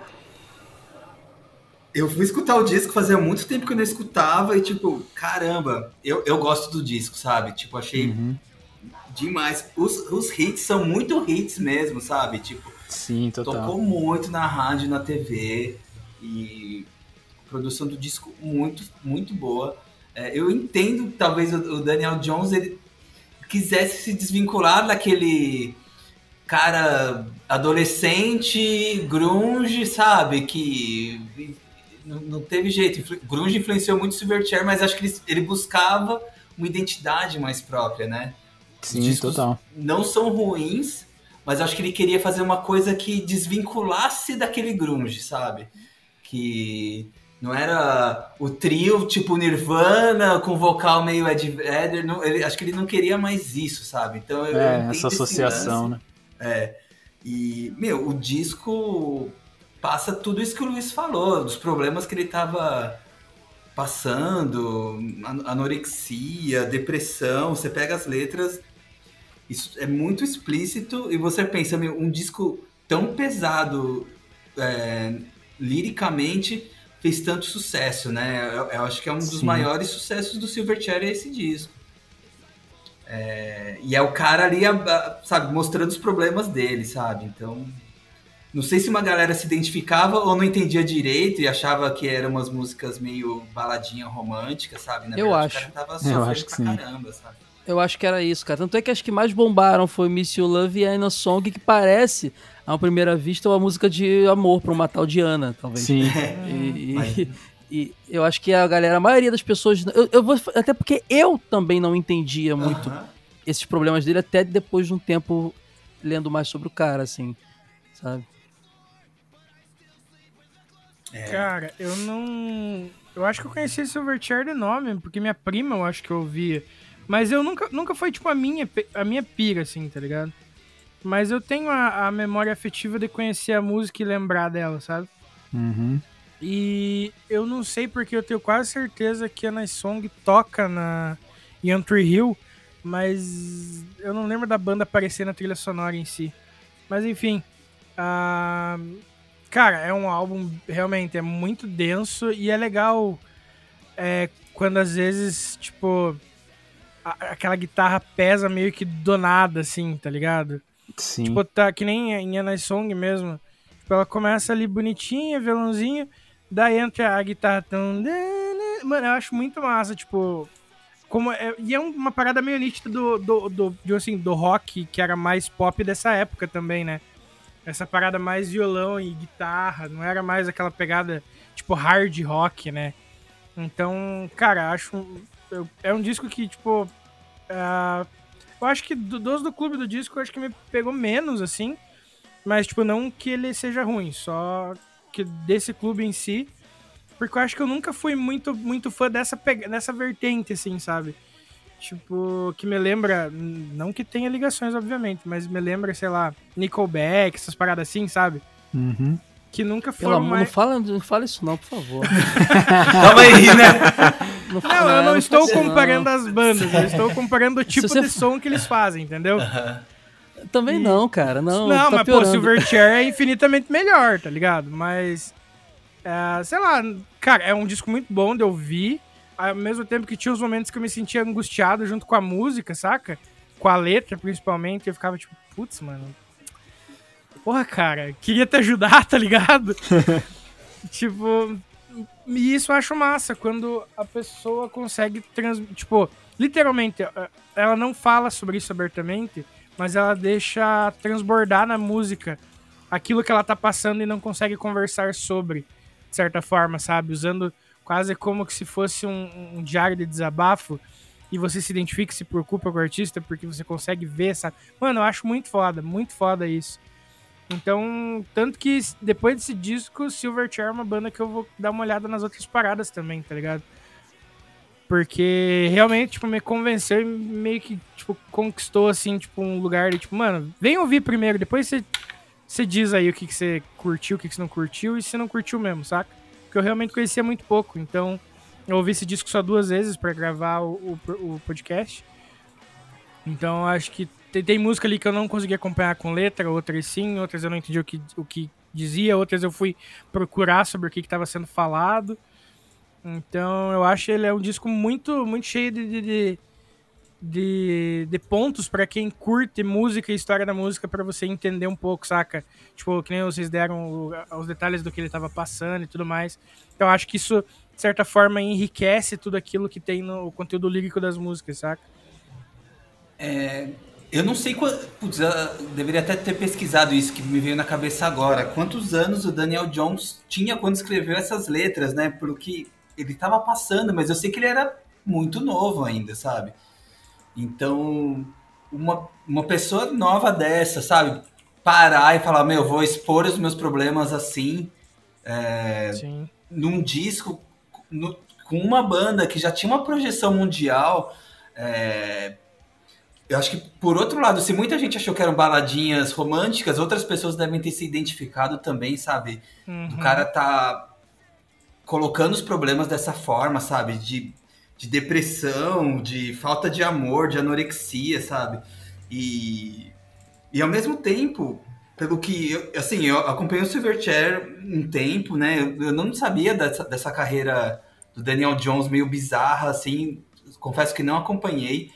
Mas pelo que eu acompanhei do Silverchair, eles eram os caras que tinham engajamento político, que sempre curtiram punk rock, tanto, tanto é que na coletânea que eles lançaram, tem cover do Black Flag, do Minor Threat. É, se você pegar os adesivos das guitarras do Daniel Jones, isso, meu, dos shows que você via antigamente, assim, tinha adesivo do Fugazi, do Minor Threat. Que É, foda, né, mano? eu não sei se o Daniel Jones ainda é vegan, sabe? Mas eu acho que provavelmente ele deve ter conhecido o veganismo e tinha adesivo, sabe? Por conta dessas bandas punks mesmo, sabe? Então é uma galera que também tem uma ligação com punk com hardcore. E se não tem hoje em dia, porque eu não, não acompanho, mas teve muito forte, sabe? A ponto de colocar numa coletânea covers tipo de bandas seminais, assim, sabe? E de tocar ao vivo, sabe? E de deixar isso em adesivo, sabe? Na- na- nos instrumentos. Então, é, é uma galera que tem muito a ver com o punk e o hardcore, sabe? Mesmo, sei lá, o Neon Ballroom não sendo um disco punk, assim, ou o grunge, o grunge mesmo tem muita ligação com punk com hardcore, sabe? As, as bandas dos anos 90 lá, as que surgiram Pearl Jam, Nirvana, é, os ca- o Soundgarden, os caras sempre tiveram muita influência de bandas punks, assim, você pega, tem foto dos caras com camiseta, sabe? Então, é, toda essa parte do grunge tem, tem essa ligação com o punk também. Cara, só dar uns adendos aqui, apesar de, né, nunca ter, ter ouvido a banda em si. me sinto um merda nesse momento. Isso. Mas enfim, Eu, eu- eu me senti como se estivesse te corrigindo na hora que eu te interrompi. Você me desculpa, cara. Não foi minha intenção. não! Eu só, eu só queria dizer, porque eu acho que realmente a questão. É que deu uma banda deu uma sumida depois. Muito forte. Uhum. Eu acho que é questão de geração mesmo. É normal vocês não terem ouvido tanto e eu ter ouvido tanto. A diferença de idade não é tão grande, mas a banda realmente deu uma sumida muito forte depois desse disco. Sabe? Entendi. Então acho que é Pode por crer. isso eu quis explicar isso. É, 99 ali, mano, eu nem ouvia música direito, tá ligado? Então, tipo, música que, assim, música com consciência, tá ligado? Eu nem ouvia. Era mais aquela música, tipo, ambiente que, ah, tá tocando isso aqui, etc e tal. Não tinha esse, o, o lance do, do julgamento, entre aspas, dentro da cabeça do que eu gosto e o que eu não gosto, tá ligado? Era uma, uma parada assim. Então acho que é por isso, muito provavelmente, que eu não tenho essa ligação com a banda, de fato, saca? É, mas, mano, é, eu, pra vocês terem uma noção do fato de eu não conhecer essa banda, quando o Luiz era trouxe e eu conversei em off com ele, eu achei que uma música do Alice in Chains era deles, pra vocês terem uma noção. tá ligado? É, exatamente. É, pra vocês terem um nível de, pra vocês verem o nível de conhecimento que eu tenho acerca de Silverchair. E tipo assim, eu conheço a banda pelo nome dela, ela não é um nome estranho, eu já ouvi inúmeras vezes em rodas de conversa, em, em pessoas citando a banda em, sei lá, programas de TV, etc e tal, em conversas, em podcast, etc. Mas eu nunca fui atrás pra ouvir realmente, então foi um bagulho muito, tipo, no, no, no zero pra mim, saca? Tipo, no- igual o Minas the Bear, igual Elástica e tudo mais. Só que o Silverchair foi num bagulho do zero, mas que eu já sabia que existia, tá ligado? As outras duas eu não sabia, não fazia a menor ideia até vocês trazerem aqui. Mas o Silverchair eu sabia, mas eu não tinha, tipo, bagagem pra contribuir acerca de, tipo, pelo menos ouvir uma música, entendeu? Que eu realmente não ouvi. Vocês comentaram que tocou por muito tempo na Malhação, eu não lembro disso, tá ligado? Eu não lembro qual. Vocês lembram em qual temporada que foi da Ah, Malhação? na época do Mocotó ainda. É, essa época É. aí eu assistia de É, relance foi na, na época do não cabeção, tudo. Bem, É, antigão, é bem Malhação anos era- 2000. Quando a é. Malhação Começo academia ainda, não era 2000, uma né? escola. Ah, pode crer, pode crer. Saquei. É, essa época aí eu assistia, mas não prestava atenção, eu tava ligado que era mais os caras. Mas, mano, tipo, ó, uma parada que eu, me chamou bastante atenção é esse lance da, da dualidade entre o peso e a calmaria que tem dentro do, do disco, tá ligado? E esse lance até do, da- do flerte com o grunge e tudo mais. Eles não são grunge assumidos, são? Não. Não, Não. não. Não, né? Não, nem, nem a pau. Nem as bandas grunges É, eram grunge assumidos. É, É, Ninguém queria, esse ninguém queria rótulo na época. Era, hoje a gente, a gente idolatra hoje, mas na época só a mídia queria vender Igual ninguém rótulo. queria ser emo, né? Exato. Isso. E agora tem festival Exatamente. emo, entendeu? É. Uhum. Exatamente. Tá ligado? E uma parada que eu percebi foi justamente isso. Tem algumas músicas, inclusive as duas que eu separei, que elas são bem assim, puxadona. E, cara, acho que. Cara, eu acho que é isso que eu tenho pra contribuir, pra falar a verdade. Desculpa, Luiz. Não, tranquilo, cara. Mas, Fábio, o, o que eu Oi. acho mais legal do Clube do Disco é a gente conseguir. é, vocês apresentarem discos e eu conheço alguma coisa e vou me aprofundar mais. E eu, ou Caio, Luiz, ou Vini, apresento um disco para uma pessoa que tá aqui nesse grupo e que nunca ouviu e ouviu e pode conhecer, pode não curtir. Mas para quem tá escutando o, o, o episódio, assim, fala, meu, que salada é essa, né? E às vezes, Aham. e às vezes descobre alguma curiosidade, sabe? Saber que, Sim. tipo, no Minus the Bear eram caras que tinham bandas de post-hardcore e fizeram a- aquela sonoridade mais torta, sabe? É, Uhum. é, às vezes se a pessoa não conhece o Alex on Fire e, e depois pira nos trampos do Dallas Green, assim, sabe? Vai atrás. Ou conheceu o Dallas Green e, tipo, não, não se aprofundou no Alex on Fire, sabe? Ou curte um Sim. pop punk, mas acho que tudo é diversão, e aí vai ver as letras do Hot Mulligan e falar, caramba, calma aí, né? Então, poxa, eu, eu acho que a troca é muito rica, assim, sabe? Sim, Eu acho que sim. isso é o mais legal. E eu gosto de vir com uma, uma- um conceito de um disco ou de uma banda em si aqui, e durante o papo com vocês, eu começo a ver por uma outra perspectiva o negócio e começo a sair com uma outra ideia também. Isso é muito legal do- Uhum. do- desse formato. Você vem com uma ideia formada, mas aí o Fausto levanta, pô, mas eu acho que essa banda tem muito daquilo ali. Eu falo, caramba, pode crer, eu nunca tinha parado pra pensar nisso. Isso faz muito sentido, aí você começa a definir. Até as tuas músicas favoritas viram outras, assim. Você, você Sim, muda de exatamente. opinião, assim, é bem legal. Exatamente. É esse o intuito do nosso. do, co- do clube do disco, tá ligado? É tornar debates possíveis. É isso. Vou copiar. Tá ligado? copiar esse Copia a gente vai copia fazer um contratinho, a gente faz um contratinho e você assina ele. Franquia, tá? né? Tá- Vou abrir a franquia. Isso, franquia, Eu exatamente. vou copiar e ainda vou chamar Exatamente. vocês pra, pra gravar. ah, muito bom. Vamos de música? Vamos. Bora. Cara, eu vou começar porque eu vou dar óbvia que é a Nice Song. Please, Diana, for as long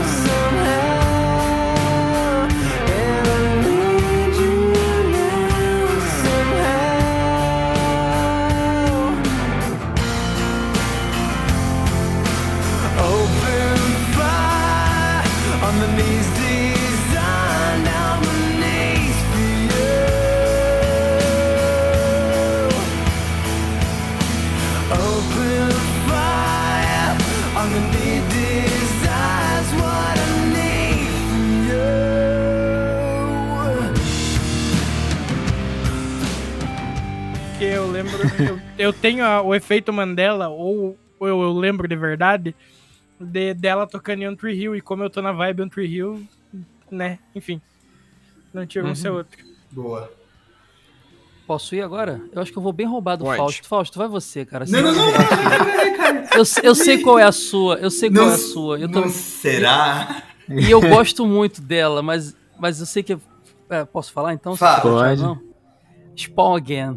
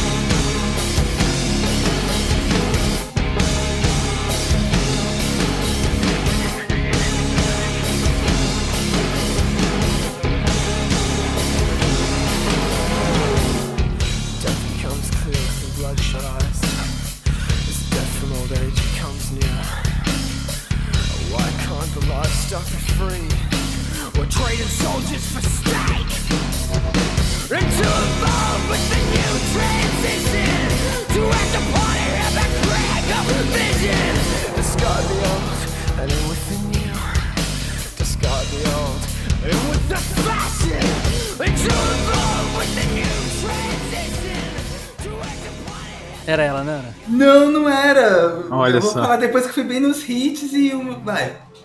É porque Spawn Again é totalmente vegan, a letra dela. Totalmente. O que me pegou primeiro é o pesão dela. Parece que ela foi tirada do, do, do Frog Stomp, assim, sabe? É, Ela parece total uma música do primeiro disco, assim. E como eu falei pra vocês que eu tenho essa, essa relação afetiva com o primeiro disco muito, assim, eu lembro que eu tava curtindo Nirvana, que Kurt Cobain morreu, eu falei, não, meu mundo acabou, como assim?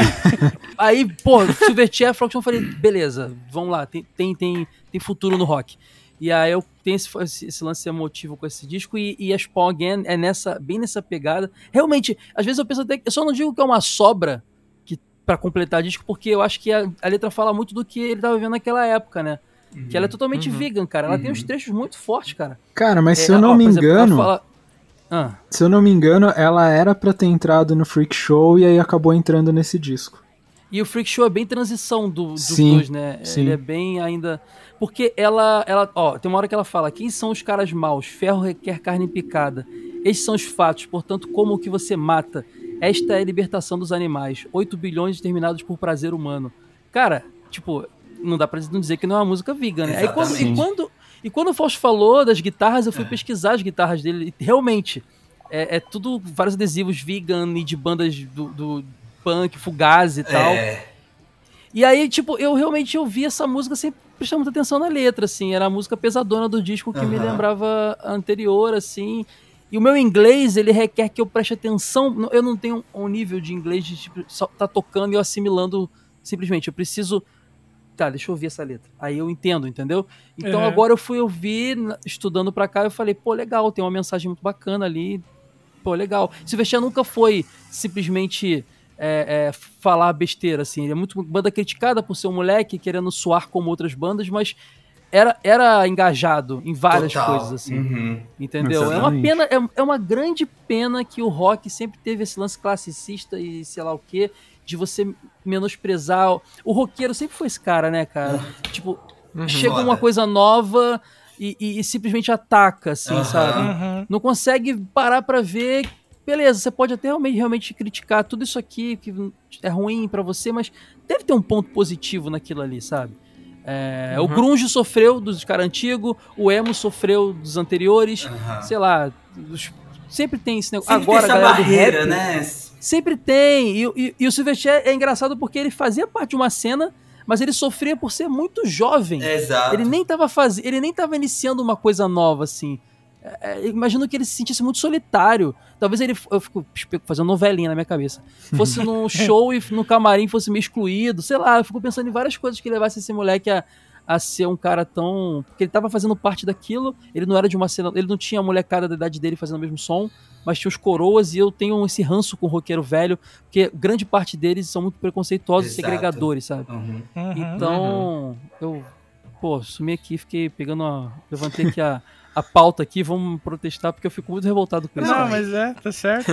Não, e pensa assim. Vamos abraçar todo mundo. A galera vê, ai, daí de repente o, o, o cara tá na capa da Capricho, mas ele quer passar uma mensagem e a galera acha que é uma outra coisa. Então, o, estere, o estereótipo, sabe, do, do, cara bonitinho acaba servindo e o roqueiro velho vê aquilo ali. Mas o que, que esse moleque na capa da Capricho? Não vou respeitar, é, não. Já desmerece, já, né? É, e aí a mensagem. E, tipo, é, é, a mensagem não foi é ele que pediu, né? Exato, Geralmente não, ele tá ali porque ele tá, ele tá, sendo associado com uma imagem que nem é o que o cara quer. Eu imagino que tudo isso tenha contribuído para essas questões dele Total. com ele mesmo, sabe? De renegar os discos anteriores. O Fausto falou uma coisa que eu não tinha pensado. Os discos anteriores que eram fruto de, de todo o preconceito que ele deve ter sofrido. Porque foi bem naquela época que ele. É, você ouvia Silverchair escondido. Porque senão o cara vinha e te falava: ah, você é fake, não sei o quê e, e, e, e questão pessoal também, porque vão, às vezes o cara foi levado a colírio e ele foi envelhecer. Talvez Sim. tenha levado ele a questões alimentares e tal, transtornos, não sei. Sim. É uma uhum. loucura, é uma loucura, assim, pensar na cabeça desse moleque, sabe? E é, e é, engraça, é engraçado que, tipo, a Spawn tá no meio de duas baladinhas no disco, né? Que é a Ana Songs é, e a Miss You Love, né? Tipo, Doideira. Ou seja, ali. escutem essa música, né? Ela tá bem aqui. É, tipo, mano, você vai ter ele, que ouvir. Ele já sabe.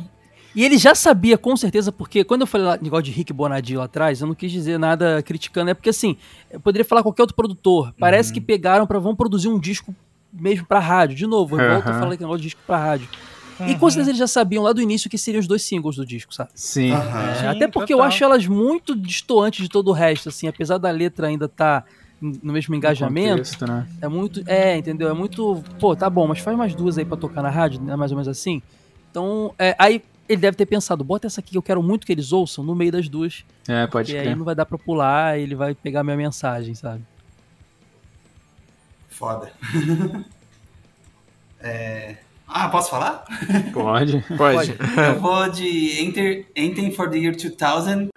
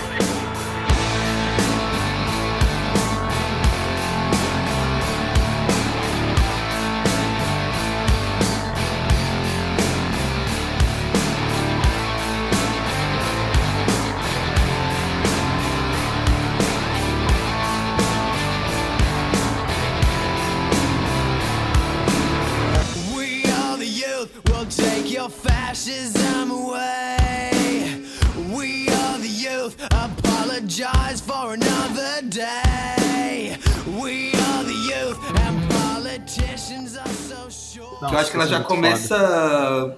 uma frase foda. We are the youth, we'll take your fascism away. Sabe? Então, você já vê que tem uma coisa política do Silverchair ali. É... E já, é uma música que foi um hit e ela já começa, sabe, com dando recado, assim. Então, acho que é uma música que, quando eu escutei o disco, me marcou bastante. E é engraçado que eu acho que essa música tem mais cara de, de abertura de CD do que a Emotion Sickness. Verdade, tem razão, né? Luiz. Aham. Uhum. E ela é pesadona e tal. Sim, total. E, tipo, pô, essa música marcou bastante. Eu já não sei, eu acho que a Motion Sickness, ela dita o que, que vai vir naquele disco todinho, cara. É, tem ela tem, ela, ela, tem as misturas. É, meio, é, tem orquestrado ali, tipo, a gente tem tá mais é. profissa. É, faz sentido por essa ótica. Faz sentido, Entendeu? Caio.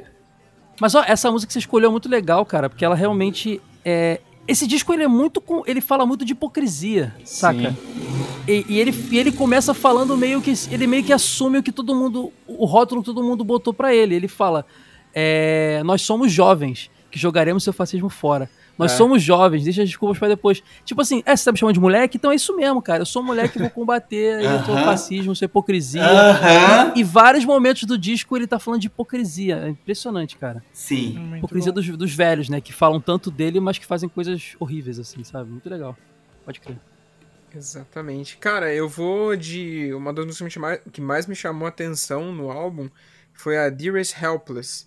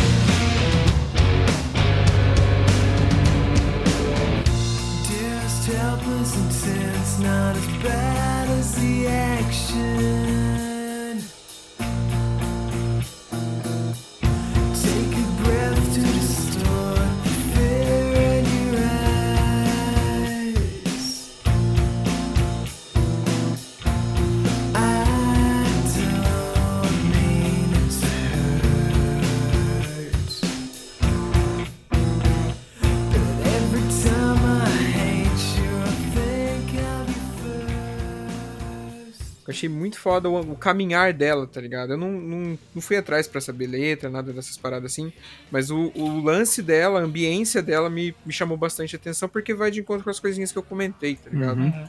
Então eu fico com ela. Cara, eu vou na, na minha favorita do disco, que é a Paint Pastel Princess.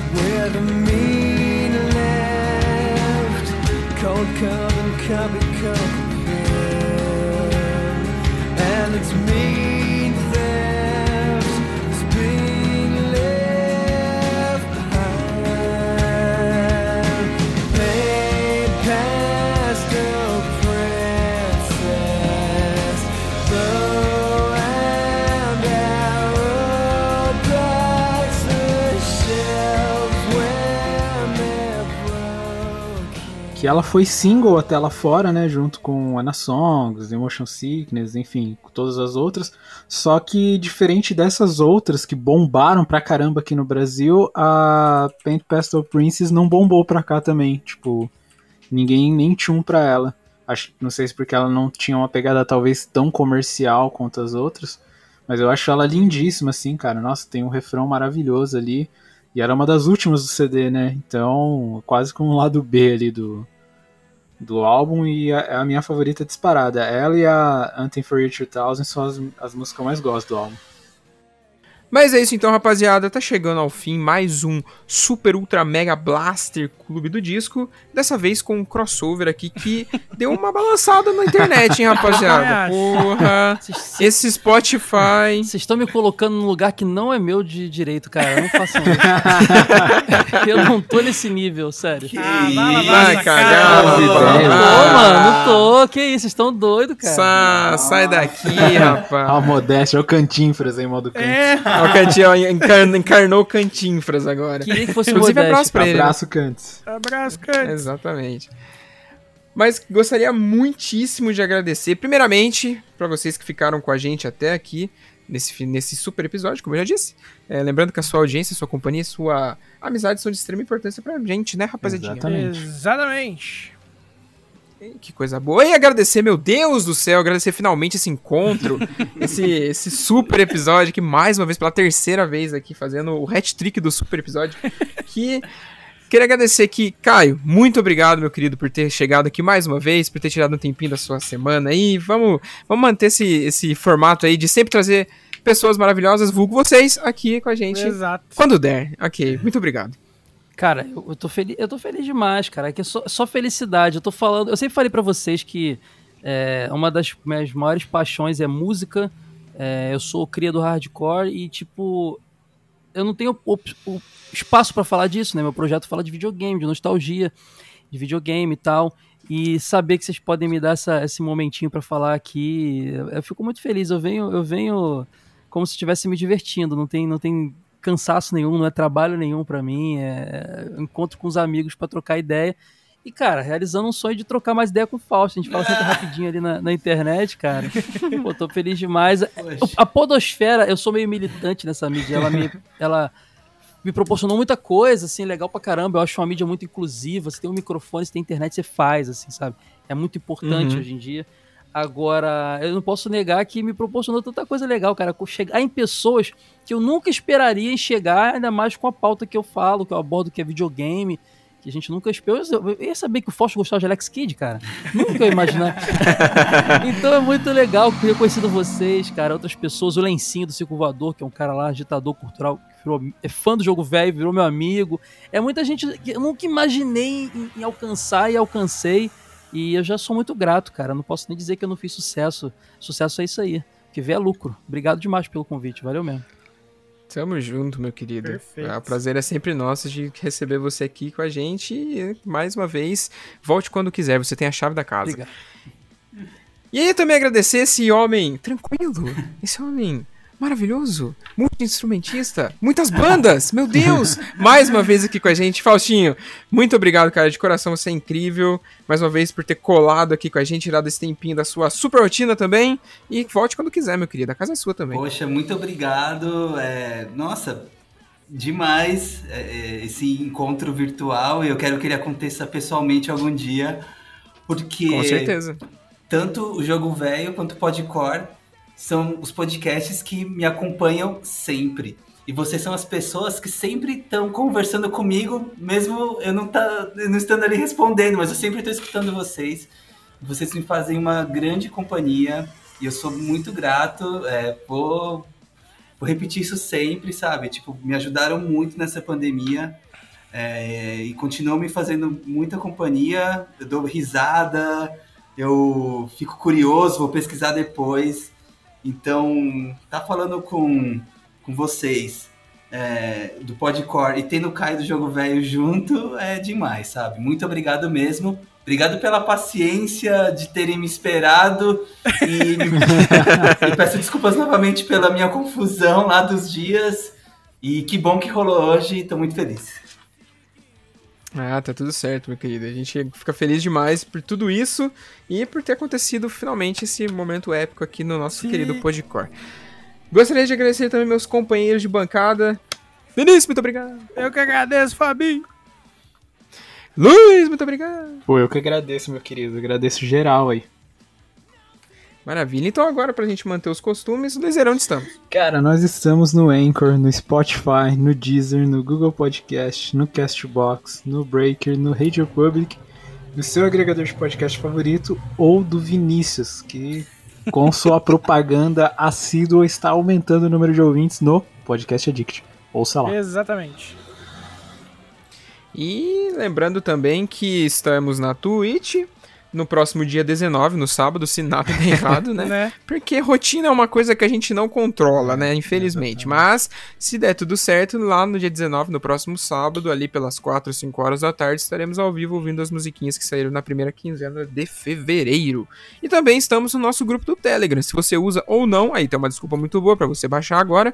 É só você entrar no nosso link da bio, no primeiro cardzinho, clica, você vai ser redirecionado para lá.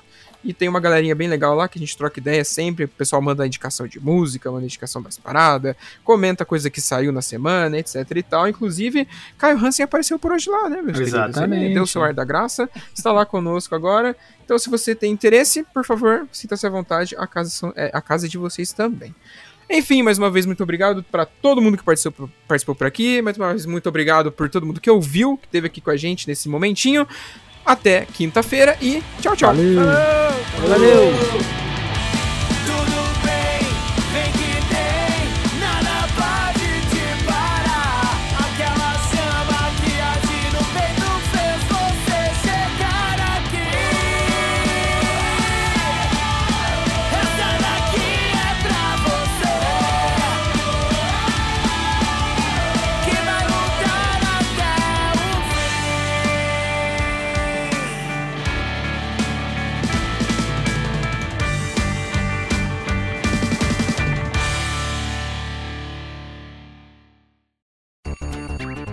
E antes de terminar aqui, lembrem que se você tá afim de conhecer uma marca foda que apoia e vive o underground, é só colar no Insta e jogar na busca Use Refuse ou pular pro site www.userefuse.com.br e também conhecer uma loja zica de acessórios do mundo do rock e do mundo geek. Cola lá no arroba Armazém do Rock que é sucesso demais. Perde tempo não, falou!